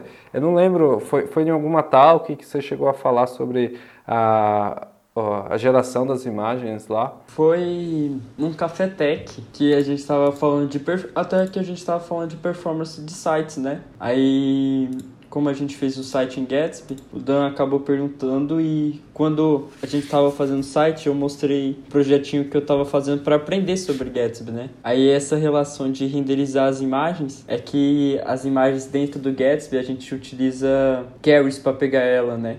com o GraphQL. Aí ele já tem os próprios plugins nativos para pegar só que você pode fazer uma. botar alguns efeitos nessa imagem. Tipo, elas podem aparecer como, como se fossem SVG sem carregamento. Você pode mandar ela carregar embaçado, depois que ela carregar de verdade, ela mostra o visual inteiro. Acho que um recurso legal do, do Gatsby, que é o Gatsby Image, né, que o, o El tá citando, né? Isso. Essa questão, né, dele vir embaçado é praticamente um placeholder que o próprio Gatsby Image adiciona nas imagens. Então, tipo, não tem aquela sensação aquela sensação esquisita de tipo, ah, o texto tá lá em cima e aí quando carrega a imagem, o texto desce. Não, o texto ele fica naquela posição porque tem um placeholder ali, né? E o lazy load que o acho que o Gui falou aí também, foi algo interessante que a gente viu no site do do El, até o Dan falou que nossa, que massa, que é o fato do lazy load, né? As imagens só iam carregando quando eram necessárias. Se você scrollava, você via as imagens iam sendo renderizadas aos poucos, né? Então tudo isso é, é recurso que o, o, Gatsby, o Gatsby dá, o, eu e o El a gente aprendeu aí, foi, foi bem interessante. E é bem natural, como você falou, a gente, a gente praticamente a gente fazia essas coisas sem saber que estava fazendo essas coisas, sabe? Só depois que a gente viu, foi caramba, que legal isso. A forminha de bolo, né? Se a gente foi seguindo a forminha de bolo, acho que tem até um exemplo bem legal, eu lembro bem. A gente estava usando links normais no site. E eu questionei uma vez pro Yuri, Yuri, por que, que quando eu clico nesse link, ele recarrega a página toda e quando eu clico nesse outro, ele, ele só vai, sabe? É snap. Aí ele foi ver, olha, esse aqui tá usando o Gatsby Link e tal. Você acha bom? Até a gente se perguntou se. O Yuri tinha perguntado, né? Você, você quer falar desse, desse dia aí, Yuri? Você lembra? Rapaz, olha, é, eu tinha esquecido desse dia. Agora que você falou, eu lembrei sim. Porque eu via que, geralmente, né? Eu tava começando os outros projetos, a gente usava sempre o padrão, né? E o Gatsby ele tem essa função que é muito interessante, né, do Gatsby Link, que é quando você clica num, numa âncora, né, num link que ele foi, foi feito por meio desse componente do Gatsby, né, a, a renderização da página é muito instantânea, né, é, é, incrível. E isso acontece, até a gente já, já, já até colocou um post, né, no, no LinkedIn, é, se não colocou, acho que vai. Agora, acho que é nessa posição, acho que já deve ter colocado. e que demonstra né, esse procedimento. Quando você dá o hover no link que está com o Gatsby Link, o Gatsby ele faz um prefetch das informações da página que vai ser carregada. E aí quando você clica, tipo, é instantâneo, tudo aparece. Parece que não carregou nada, mas na verdade o que acontece é que tipo, o carregamento foi feito no momento que você dá o hover. Até quando a gente inspeciona, né, o, o site por meio do, do... Do inspect, você tá falando? Do inspect, exatamente. No network, né? É, do network. Lá mostra o, quando você faz o hover, o arquivinho e JSON que ele puxa com todas as informações necessárias do site. Então, tipo, ele já está lá pré-carregado, pronto para quando você clicar, ele simplesmente montar o site sem nenhum tipo de demora. Esse é o Gatsby Link. É, e, e, é muito interessante, tá de graça, né? A gente usou sem ter consciência do que ele fazia e é um recurso super super incrível, assim. A gente inclusive analisando o plano, a gente tem uns lugares que a gente quer usar esse recurso. Você fazer o over, ele fazer o request e permitir ali que você clique e ele reaja, né? Porque, enfim, é, isso é fantástico. Tá claro aí, Reva? Você que tá conhecendo o Gatsby agora de início? Sim, sim que você acha? Tá, tá bem claro. Eu, eu, só, eu só queria saber um pouquinho mais das desvantagens, né? Vocês falaram muito da, das vantagens, da questão do, de muita coisa que já vem aí no Gatsby, que vocês conseguem utilizar e tudo mais. A questão do image, dos links e tal. Mas eu queria saber um pouquinho da desvantagem, né? Tem alguma desvantagem usar o Gatsby? Tem. Usar o Gatsby, você vai tratar o o site como uma aplicação, né? Então tem uma complexidade, tem a mão de obra de desenvolvedores front-ends, né? Não, não vão ser mais web designers, né? Ou pessoas que estão acostumadas a, a, fazer sites. Então você tem um tempo maior, né? Até a gente foi uma coisa que eu e o Gui conversamos. Você lembra, Gui, dessa conversa? A gente falou lá atrás quando foi o site da Badinha. Lembro, lembro. Falei, ó, Gui, vai levar mais tempo. É uma coisa que quem tinha noção. Sim, porque geralmente as pessoas pensam, ah, eu vou fazer um site empresarial, vou pegar e colocar um WordPress aqui, pego um tema, menos de uma semana tá feita alguma coisinha, né? E, e foi que eu, que eu lembro até que o começo do site era só a parte inicial, né? Só o badico, a imagem, o, o texto do, na lateral, aí depois foi criando. Eu acho que foi semana passada ou retrasada, alguma coisa assim, vocês adicionaram as, text, as stacks. É, então tá indo ao, aos poucos, eles ainda estão incrementando mais coisas, né? Adicionar os clientes, mas demorou muito mais do que você é simplesmente um WordPress, né?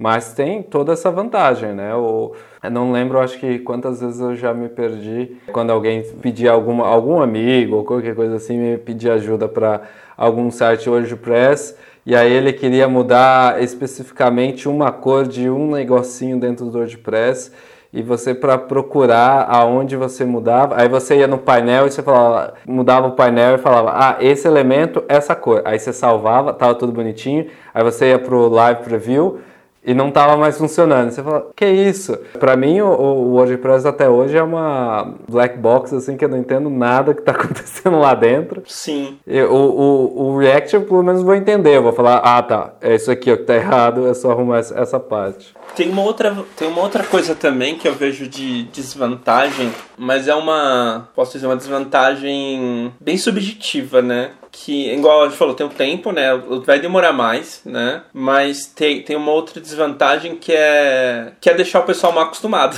né? Porque a gente está no, no modelo aqui da, da, da empresa que tudo está comunicando com tudo e tal. E o que acontece em mundo real é que não é comunicável, igual, igual eu falei. Eu trabalhei em muitas empresas onde, inclusive a COV, se eu não me engano é isso, a Cove tem desenvolvedores para o site específico, que é um cara da área de marketing, não é um cara da área de, de desenvolvimento, percebe? Porque não é core e tal, então, então tem essa coisa, a gente está tá usando mão de obra de negócio para fazer algo de marketing, entre aspas, né? Então tem essa pequena desvantagem, mas é uma desvantagem bem subjetiva e que depende do, do, tipo de empresa, né? É, no nosso caso é, virou vantagem porque a gente conseguiu, a gente consegue unir muito bem, né? A nossa área de marketing, design com os desenvolvedores, eles se comunicam muito bem. Eu acho que os meninos podem falar um pouquinho dessa experiência.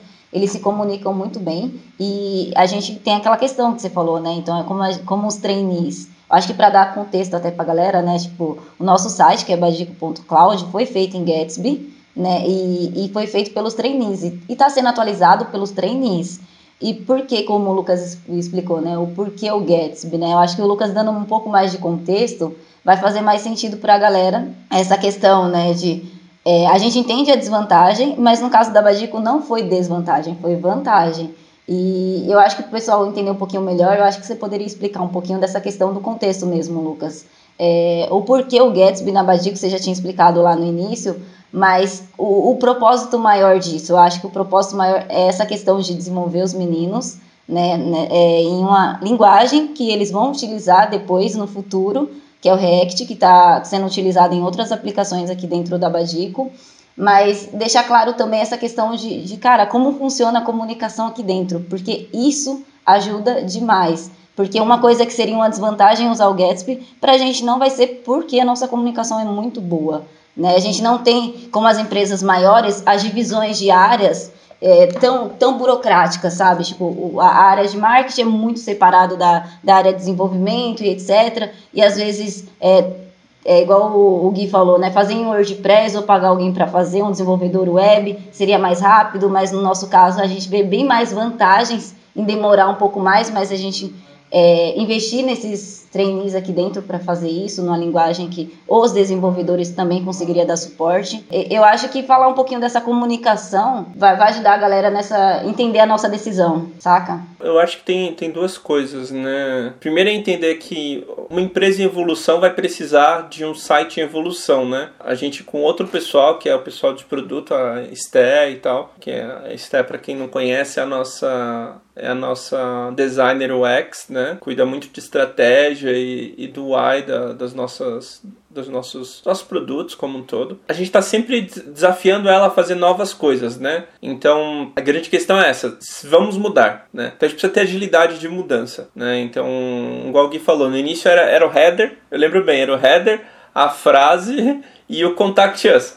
Só isso que tinha, que a gente lançou. A gente vai colocando até chegar ao nosso sonho, que hoje eu acho que está bem próximo, né? E a gente descobriu, lançamos, descobriu que, putz, tá falando errado, tá falando com o cliente errado. Esse site foi feito para falar com startups, só que a gente descobre que nosso cliente principal não é startup. Startup não quer terceirizar a mão de obra a, o core dela. A gente tem que falar com pequenas e médias empresas que estão com que não têm capacidade de ter times internos e tal. E a gente tem que mudar. Né? Aí eu teria de contratar uma nova equipe, teria de fazer um novo site. E não, aqui não, com, com a ideia, com a questão que a gente fez, a gente consegue evoluindo aos poucos, né?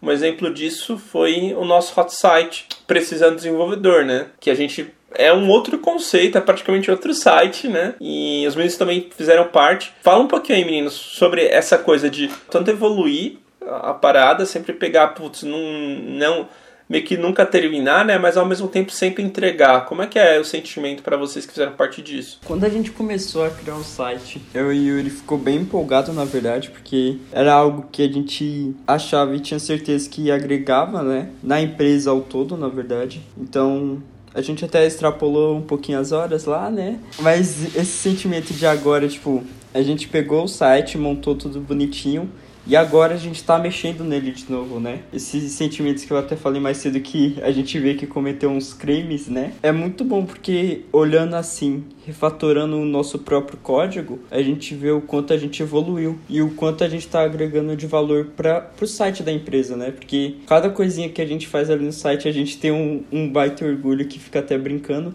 que a gente fica fazendo as animaçõezinhas acontecer várias vezes só pra ficar olhando mesmo. Então eu acho isso muito legal. Muito top. E você, Yuri? Acho que o legal é, disso, né, da gente ter primeiro pegado o site, depois ter participado de, de mais pra frente, né, é, com o que a gente aprendeu no Hot Site, ajudou muito no, na questão de, tipo, é, aprender com os erros, né?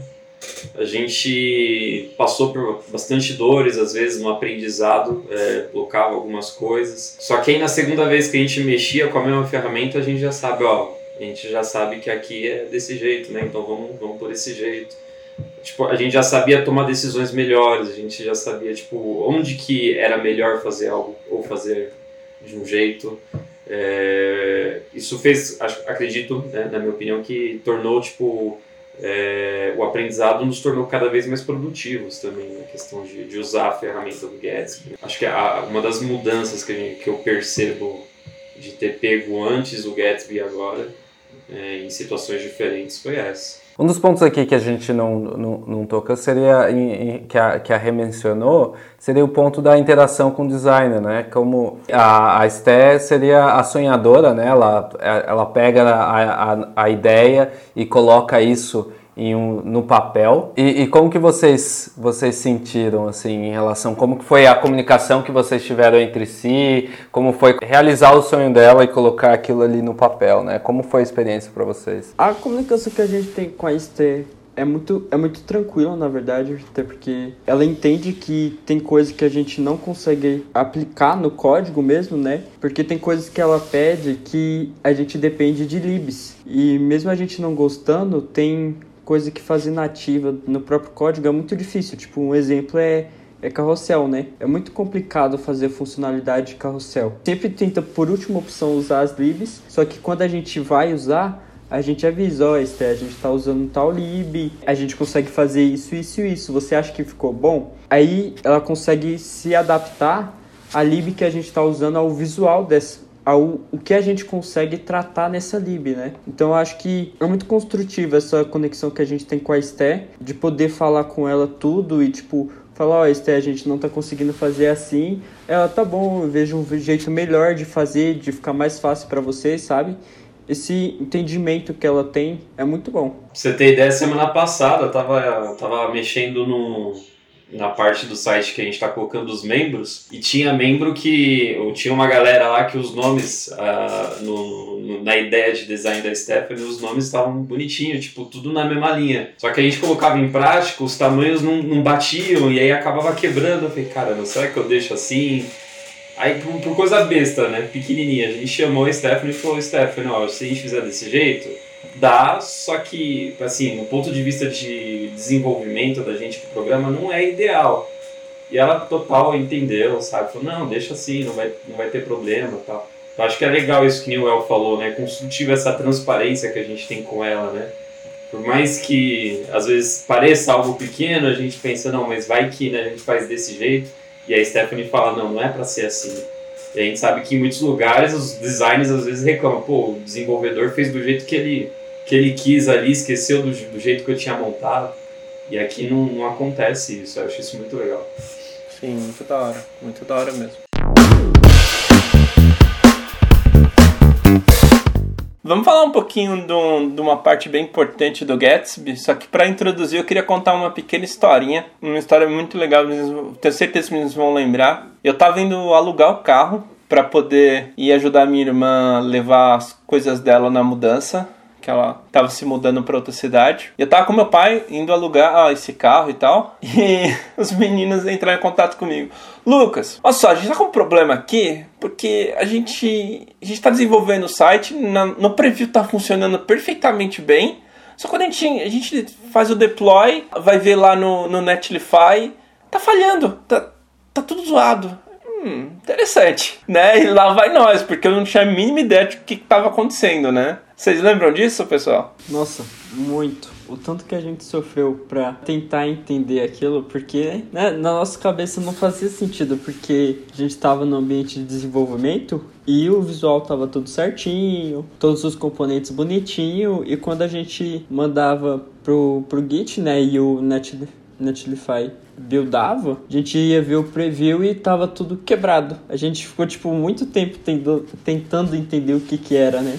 Vocês lembram qual foi o nosso processo para chegar lá, para descobrir a resposta? Muita pesquisa no Stack Overflow, muita pesquisa no Google e a gente tentava de tudo e no final era um, foi uma coisa muito boba. Vamos lá, qual que é? Acho que é importante, importante falar uma coisa interessante. Como que o, o funciona, né?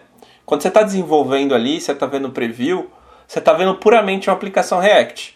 Ele está sendo totalmente gerado no seu no seu navegador, certo? Quando o Gatsby, ele, você gera um comando Gatsby build, ele vai pegar aquela, aquela, aquela visão dinâmica que você tem e vai gerar páginas estáticas a partir daquilo, certo? Aí tá o truque. A parte SPA, né, a parte React puro, estava perfeito.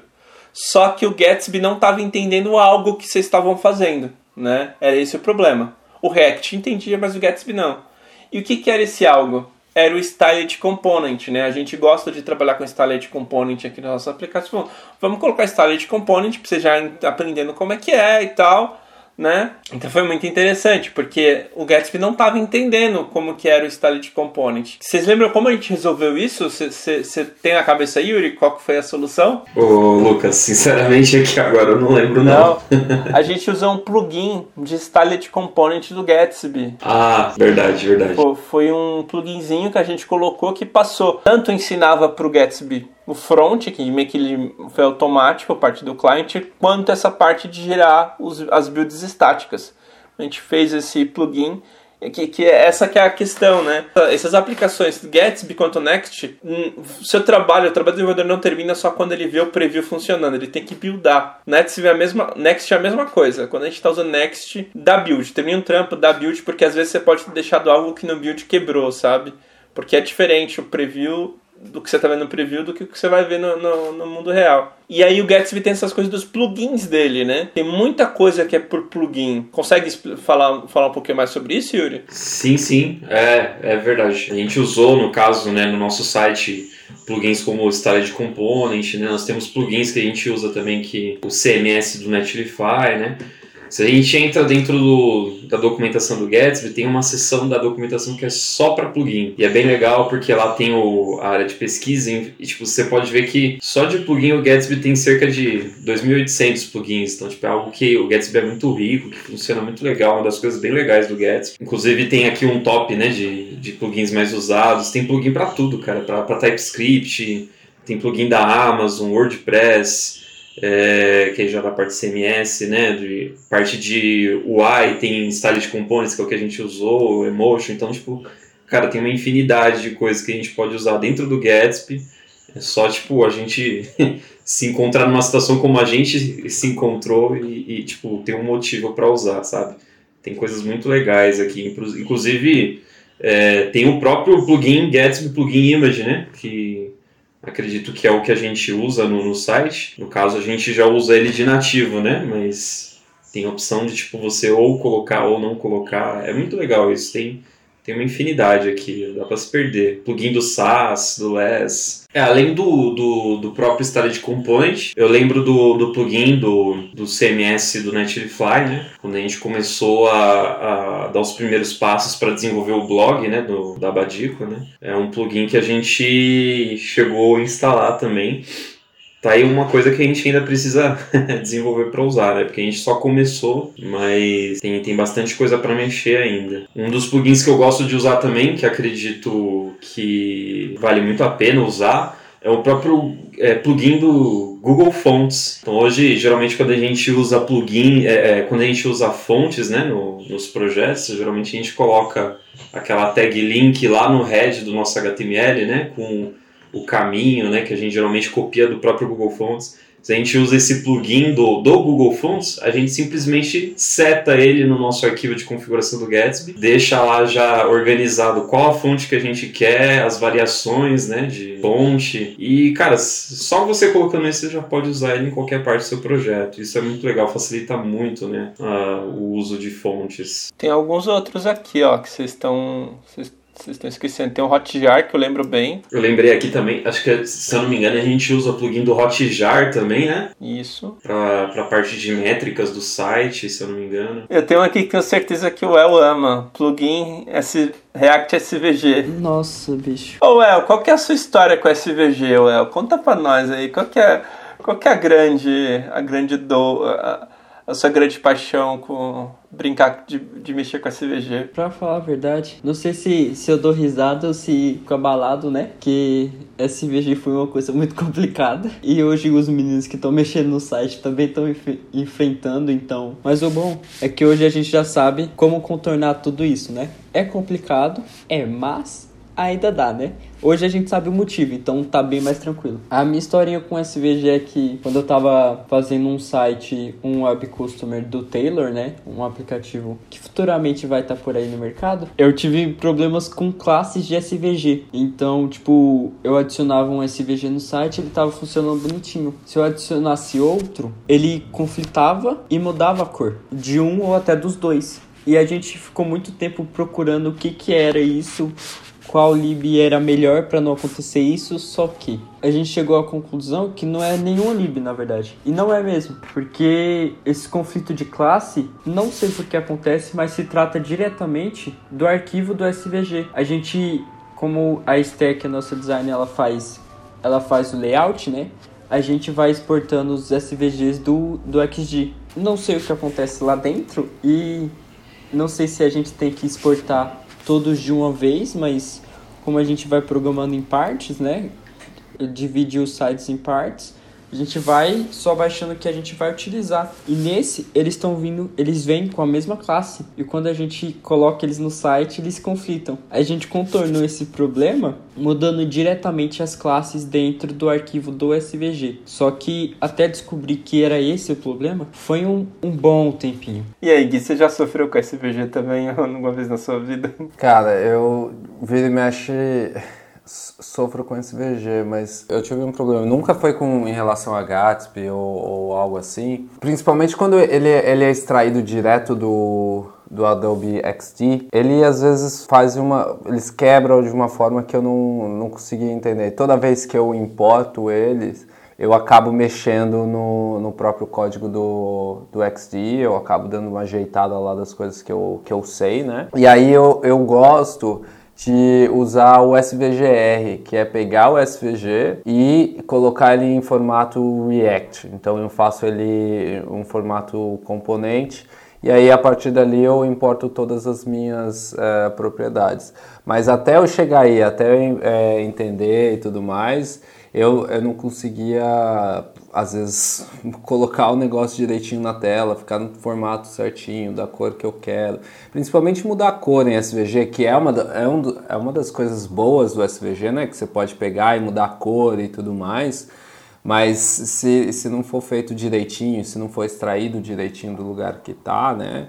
É, ele acaba dando mais dor de cabeça do que ajudando. Sim, sim, com certeza. O SVG, para quem não sabe, ele é uma imagem vetorial, né, que é criada com XML. E XML é basicamente tags de HTML, só que sem estar tá dentro da especificação do HTML, né? Então você tem pontos, você tem linhas, você tem formas lá dentro, que eles chamam de paths, né? E essa é a vantagem, você pode fazer o cara ser um milímetro ou 10 metros, sabe? Não, não importa, assim. É, ele é bem... Ele é bem performático nessa parte. Só que aí tem essas dorezinhas, né? Tem várias situações que a gente tem que aprender a lidar, né? Ele é poderoso, só que ao mesmo tempo ele dá muito trabalho. Então a gente falou, né? A gente, o Gatsby, ele é um, um framework em React, certo? A gente trabalha com Gatsby de forma com React. Ele tem seus plugins para facilitar o trabalho, né? Então normalmente quando eu, alguma integração, alguma coisa específica, igual a gente falou do Hotjar, que é uma uma plataforma de, de usabilidade para você saber como é que estão usando seu site e tal. Você tem um plugin para isso já, então você não precisa reimplementar tudo e tal. Você só coloca o plugin,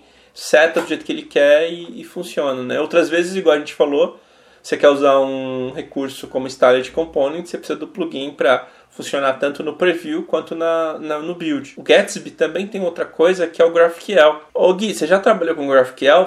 Fora do, do, do Na verdade, Gatsby? não. O que, você conhece do GraphQL? Eu, eu, na verdade, eu não trabalhei com, com GraphQL ainda. É algo que, que tá na verdade, na minha lista, dentro desse um mês eu vou ter que aprender, porque vou ter outro projeto que vai mexer com, com GraphQL, vai mexer até com Next, e, e eu vou ter que mexer com essas duas que... Mas é, é algo que eu, que eu quero aprender. E você, Well, você, você já... Como, como tá o, o GraphQL para você? Ah, o o GraphQL, a gente usa ele no, no Gatsby como, como forma de consumir e alimentar os dados do site, sabia? Ele foi, foi implementado no Gatsby para ser um jeito padrão de consumir os dados da aplicação. É bem tranquilo usar ele, na verdade, quando a gente sobe o, o develop, né? Ele dá o servidor que a gente vê o front e um servidor próprio do GraphQL. Então você acessa o, o localhost e barra GraphQL, não me recordo bem, mas é algo assim, que você pode fazer as carries por ali mesmo. Então, tipo, você não precisa ficar testando diretamente dentro do código. Você pode testar ali nesse local host e só implementar no código quando tiver, tiver tudo certinho. Certo, El, mas o que, que é GraphQL? O GraphQL é, é uma linguagem né, de consulta e ambiente de, de execução voltado para para servidor. Quando a gente quer que uma aplicação, seja um, na web ou no, num aplicativo mobile, né, que roda no seu celular, quando ele quer se comunicar com o servidor, ele precisa usar alguma linguagem, certo? Ele precisa usar, ele precisa concordar com o protocolo, né, com a comunicação. Então, por exemplo, para nós dois, eu e Renato com, comunicarmos, temos de concordar em falar em português. Ou tem eu e o Gui concordar em falar em inglês, por exemplo. Tem que ter uma concordância. O GraphQL é tipo isso, é tipo uma concordância. Né? Você pode usar outras concordâncias, como que são outros padrões, outros estándares, como a API REST, né?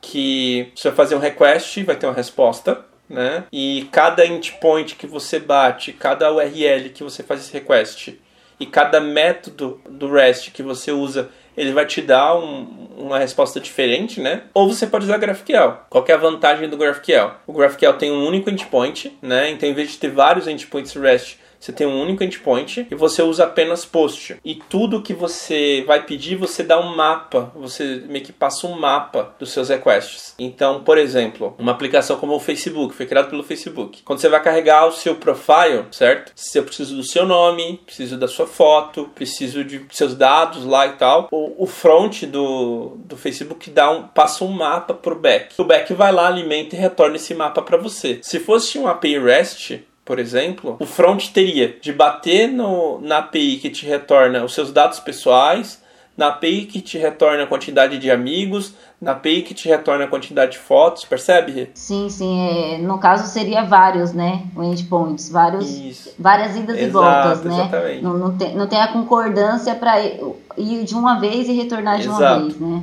E o GraphQL te dá esse poder. Então, ele, ele é um modo, né? Igualzinho. Igual o REST é, tá? O REST tem suas vantagens e desvantagens também. Então ele, ele é um padrão otimizado, né? Que o front gosta mais hoje em dia, ainda mais front com React, que o pessoal gosta mais. É isso, o GraphQL é isso, né? E aí o Gatsby usa ele de uma forma específica, né? Que a gente já vai falar.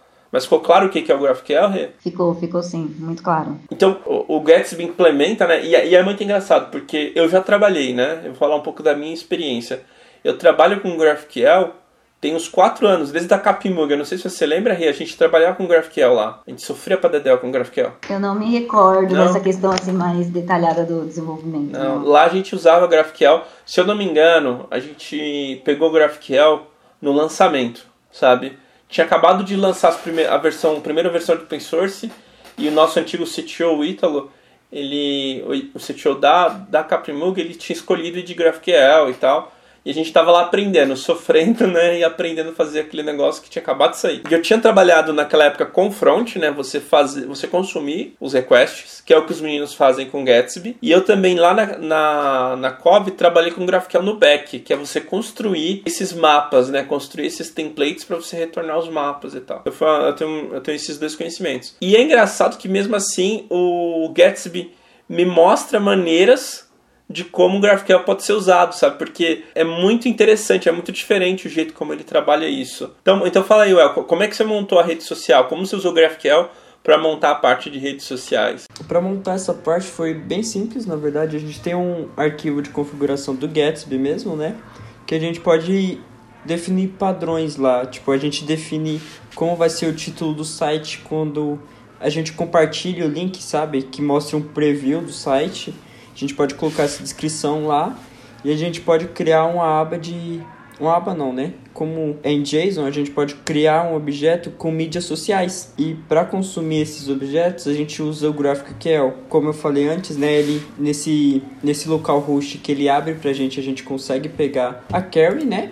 A gente consegue pegar a query completa e, e no arquivo JavaScript mesmo, a gente consegue desestruturar realmente como se fosse um objeto. Então, tipo, a gente pega a query, coloca ela no arquivo e desestrutura falando os itens que a gente quer. E na hora de usar mesmo, a gente usa como se fosse um objeto normal. Sim, é bem interessante. Então, o conteúdo você coloca na- no, arquivo de configuração do Gatsby, né? E para você acessar isso no, no, no componente, você usa uma query de GraphQL, né? Que aí seria que é igual às queries que eu usava, por exemplo, lá na, na Caprimug, não é? Isso mesmo. E essa coisa de desestruturação, você pode ou não desestruturar, desestruturar, né? É só um completei porque foi assim que a gente fez no site e tudo.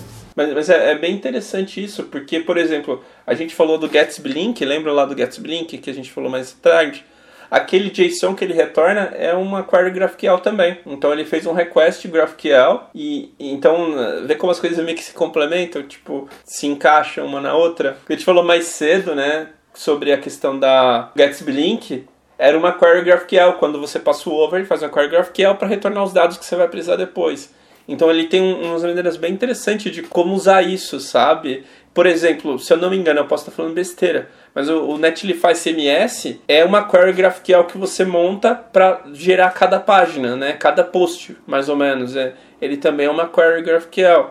Então isso é bem interessante, como eles meio que abraçaram mesmo o GraphQL como um bloco de construção. Achei isso bem interessante. Eu, eu hoje, eu já mexi muito, então assim, não foi toda, não foi no meu período inteiro, mas assim, são dois anos, assim, full time mexendo com GraphQL. né, em vários momentos da carreira, em várias coisas, mas o Gatsby me ensinou como posso usar o GraphQL em coisas futuras, sabe? Então achei isso bem legal, como que o Gatsby inova nessa parte, sabe? Ou implementa boas práticas também pode ser, sabe? Bom, então é isso. Ah, quero agradecer os meninos pela aula, pelos esclarecimentos. Hey, o que, que você achou? Saiu daqui entendendo um pouquinho mais sobre o que é Gatsby? Sim, sim, eu acho que foi algo. Para mim, eu já tinha aprendido um pouco com os meninos, né, na Badic Space e tudo mais os posts, né? A galera também pode acompanhar através do LinkedIn. Os meninos fizeram uns posts bem bacana com relação a Gatsby, site estático, todas as diferenças que a gente comentou aqui e tudo mais. Mas eu acho que essa conversa foi bem esclarecedora. Ela, ela trouxe exemplos, né? É, cases e tudo mais, e, e trouxe aquela questão de trazer um pouquinho mais mastigado para a gente numa linguagem que a gente poderia compreender um pouquinho mais, quem não é desenvolvedor. Então, eu queria agradecer demais o Yuri e o El. E o Lucas também, né, que, que complementou bastante coisa aí. Eu acredito que até os meninos ficaram bem mais confortáveis sabendo que o Lucas estava aí para ajudar eles, então acho que foi bem bacana isso. Mas eu acho que dá pra gente encerrar assim essa parte, porque ficou bem claro pra galera e, e foi bem construtivo. Bastante aprendizado. Como é, fazemos em todos os podcasts, nós trazemos uma, uma pergunta, tanto, tanto da comunidade, tanto da, da galera aqui com a gente. E hoje quem trouxe a, a pergunta foi o El. O que, que você trouxe aí pra gente, Well? Uh, a pergunta de hoje é do Stack Overflow. É uma situação, na verdade, que a gente, que a gente teve em comum, porque a gente também utilizou, utilizou essa ferramenta no nosso site. E ele pergunta window.calendar.init inline, widget, não está definido no primeiro load da tela, né? É, e ele só é definido depois que usa os effect ou recarrega a página. Como a gente pode contornar isso? Vocês lembram como vocês resolveram? Eu sei que teve um aprendizado bem legal na, na solução disso daí na época. Uh, na época, a gente, a gente teve um pro, probleminha com esse Calendly, né? Porque o, o componente que a gente usava, que ele dava para a gente usar, era uma tag A e a gente precisava envolvê-la no, no botão, né? Então a gente teve uns conflitos de estilo e tudo, porque ele não aceitava ser um botão, então a gente meio que fez uma gambiarrazinha. Só que agora refatorando o site, né, a gente descobriu que ele não dá só um componente, ele dá um custom style button, na verdade. Se eu não me engano é isso que esse sim você pode estilizar do jeito que você quiser. E a configuração dele é simples, é só você aplicar o estilo e no próprio componente inline você coloca um atributo URL e, a, e o link da sua página. Então, no fim das contas, vocês conseguiram a resposta indo da documentação, né? Essa, é, essa pergunta nos dá mais essa lição até do que a própria solução, porque é algo bem específico, mas é bem interessante. E também a questão da, de ir atrás de documentação, né? O que salvou os meninos foi ir atrás da documentação. Tem uma outra coisa também que é legal, que eu sempre falo para vocês aprenderem, é um pouco difícil, é um pouco mais complexo, mas vale a pena tentar, que é olhar o próprio código. Então, por exemplo, ah, tinha aquele componente que exportava, né? Vai lá no código que exporta esse componente e vê se ele exporta mais alguma outra coisa. Quem sabe ele não está exportando os helpers, não está exportando outras paradas ali, sabe? E você usa aquilo entender, tipo, então ir no código mesmo, o código nunca mente, sabe? Documentação é bom e bem importante a gente aprender a ler, mas o código nunca mente, então aprenda a ler o código também, sabe? Quando tiver complicado, e principalmente essas coisas que são bem específicas que normalmente não tem, sabe? Não tem uma resposta. Vai lá e olha o código, sabe? Animal, El, muito obrigado. Vamos agora então falar, falar um pouco de indicação, né? Porque a gente falou de vários conteúdos e tudo isso que a gente, gente aprendeu veio de algum lugar, né? A gente não, não baixou uma entidade e aprendeu tudo sozinho. Eu vou começar então com, com indicações. Eu vou, eu vou começar indicando um podcast. Eu não sei se eu já indiquei esse podcast aqui. É, para quem fala inglês, é, é, é, um podcast bom, porque ele é em inglês, né? Ele chama Syntax Tasty Web Development Treats. É bem legal. Também tem um episódio de, de Gatsby, eles falam de várias coisas como Apollo, Next, GraphQL, eles falam de tudo. É muito legal esse, esse podcast, vale muito a pena escutar. E aí, Yuri, o que, que você tem para indicar para gente? Então, acho que como já foi sobre Gatsby, né, eu vou recomendar para a galera o curso que eu usei para aprender é, a mexer com o Gatsby, né? Na época do que a gente estava mexendo no site, que é um curso da Udemy, que, se, que é de um cara chamado William Justin. Ele, ele ensina a fazer, né? Um, um, um site PWA com, com Gatsby, né? Usa o GraphQL e já, como ele no curso ele ensina também a criar um blog, ele também já mostra como usar o Netlify CMS. Eu finalizei esse curso, consegui fazer o, o blogzinho que ele ensina, e tipo, é bem legal. Ele passa por tudo isso daqui que a gente falou, de Gatsby Image, Gatsby Link, GraphQL, né? É bem interessante. É realmente um, um curso bem, bem, bem legal para se fazer, para quem não conhece nada de Gatsby. Mas e você, Well, o que, que você tem para recomendar pra gente? Seguindo o raciocínio do Yuri de recomendar sobre Gatsby e tudo, Vou recomendar uma playlist do Thiago Franchin, que foi onde eu aprendi sobre Gatsby, né? E é uma playlist do YouTube, então qualquer pessoa pode ir lá e acessar. E é isso. Hey, você, o que, que você tem para indicar pra gente? Caracas, é, seguindo aí o dos meninos a questão de Gatsby, eu tinha um artigo, mas eu fui acessar ele agora, parece que tá fora do ar, foi um artigo até que eu passei pro Yuri, né? Que falava sobre Gatsby e tudo mais, mas não sei porquê, mas é do pessoal do segredo.dev, né? não está entrando, acho que sei lá o que, que aconteceu.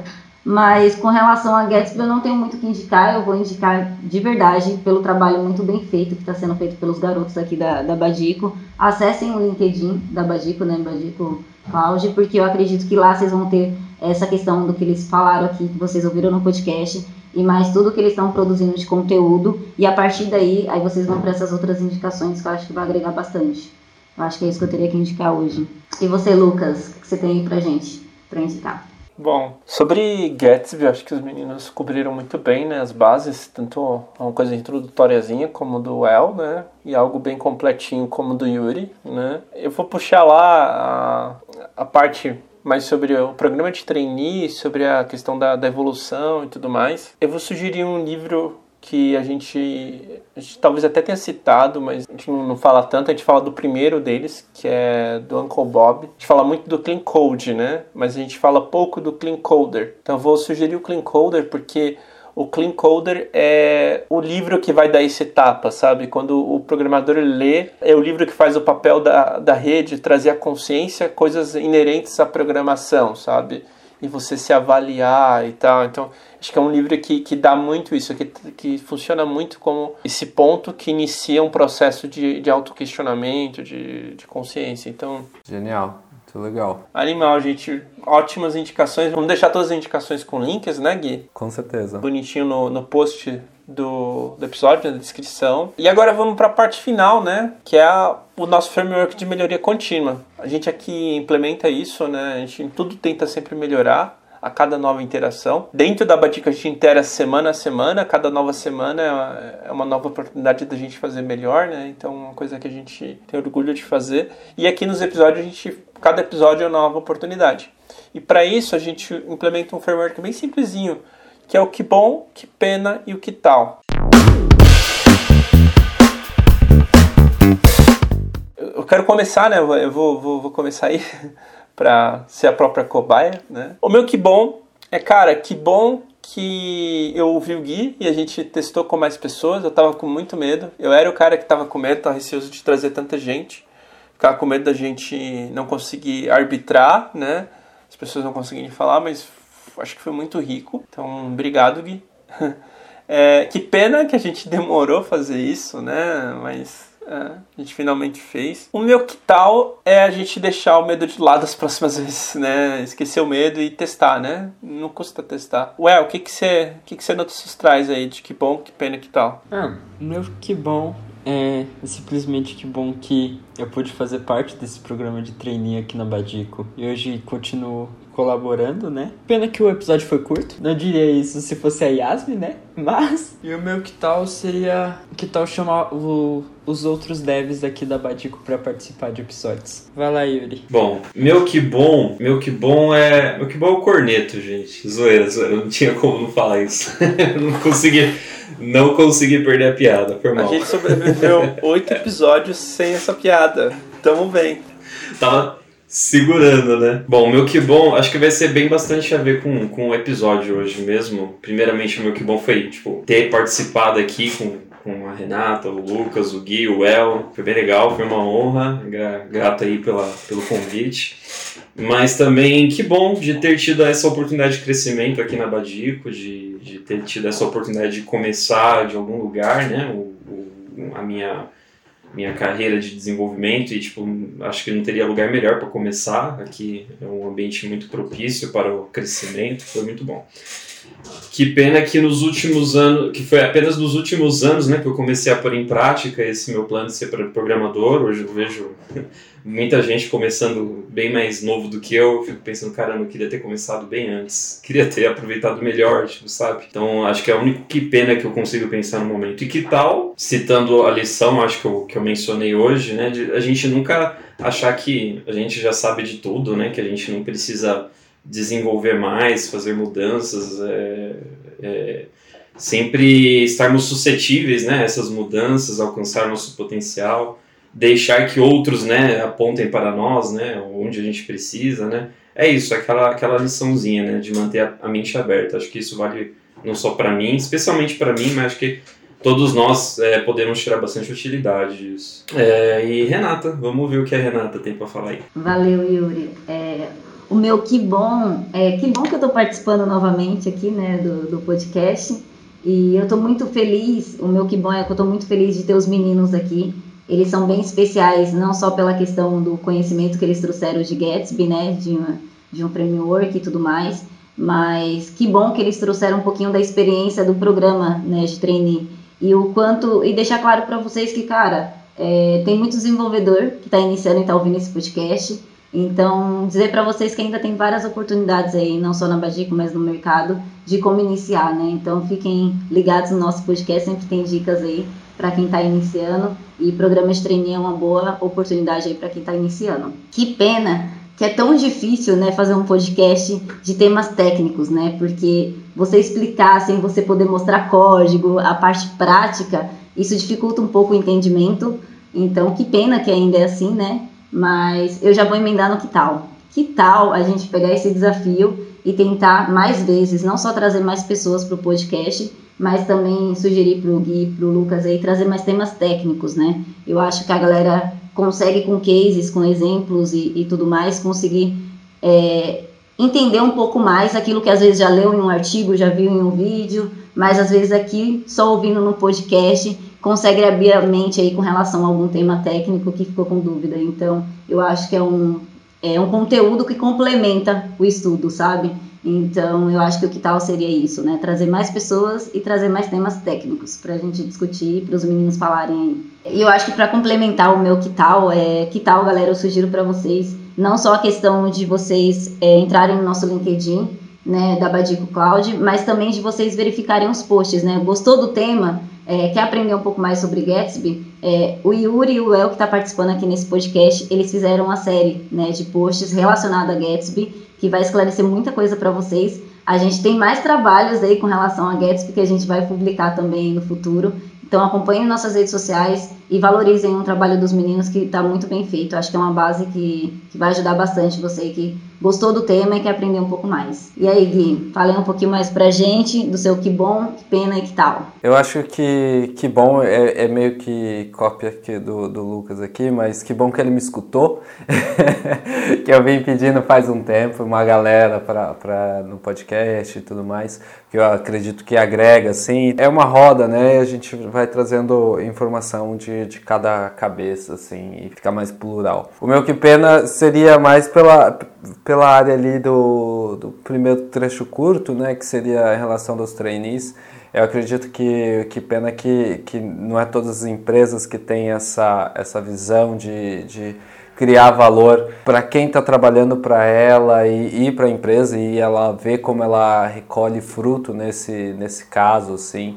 E para mim isso daí realmente é, é muito chato. E, e, liga já o meu que tal, né? Eu acho que, que quem, quem tá escutando esse, esse, esse podcast não é da Badico e tudo mais, que da Badico já tem. Tenta é, iniciar algum processo de mentoria, algum, algum processo assim, mesmo que seja é, assim, dentro da sua empresa algo pequeno, dentro do, do grupo ali que você conhece, ou tipo, entrou um cara que é júnior, é, ajuda ele a se adequar ali à empresa, mesmo que ainda não existe esse movimento é, dentro da empresa, mas se você tentar fazer um movimento do tipo, eu não, eu não acredito que, que a empresa rejeitaria, né? Isso é algo bem, é, bem interessante para quem está e até para quem está ali sendo é, mentor, né? Porque ele, você também vai aprender bastante, né?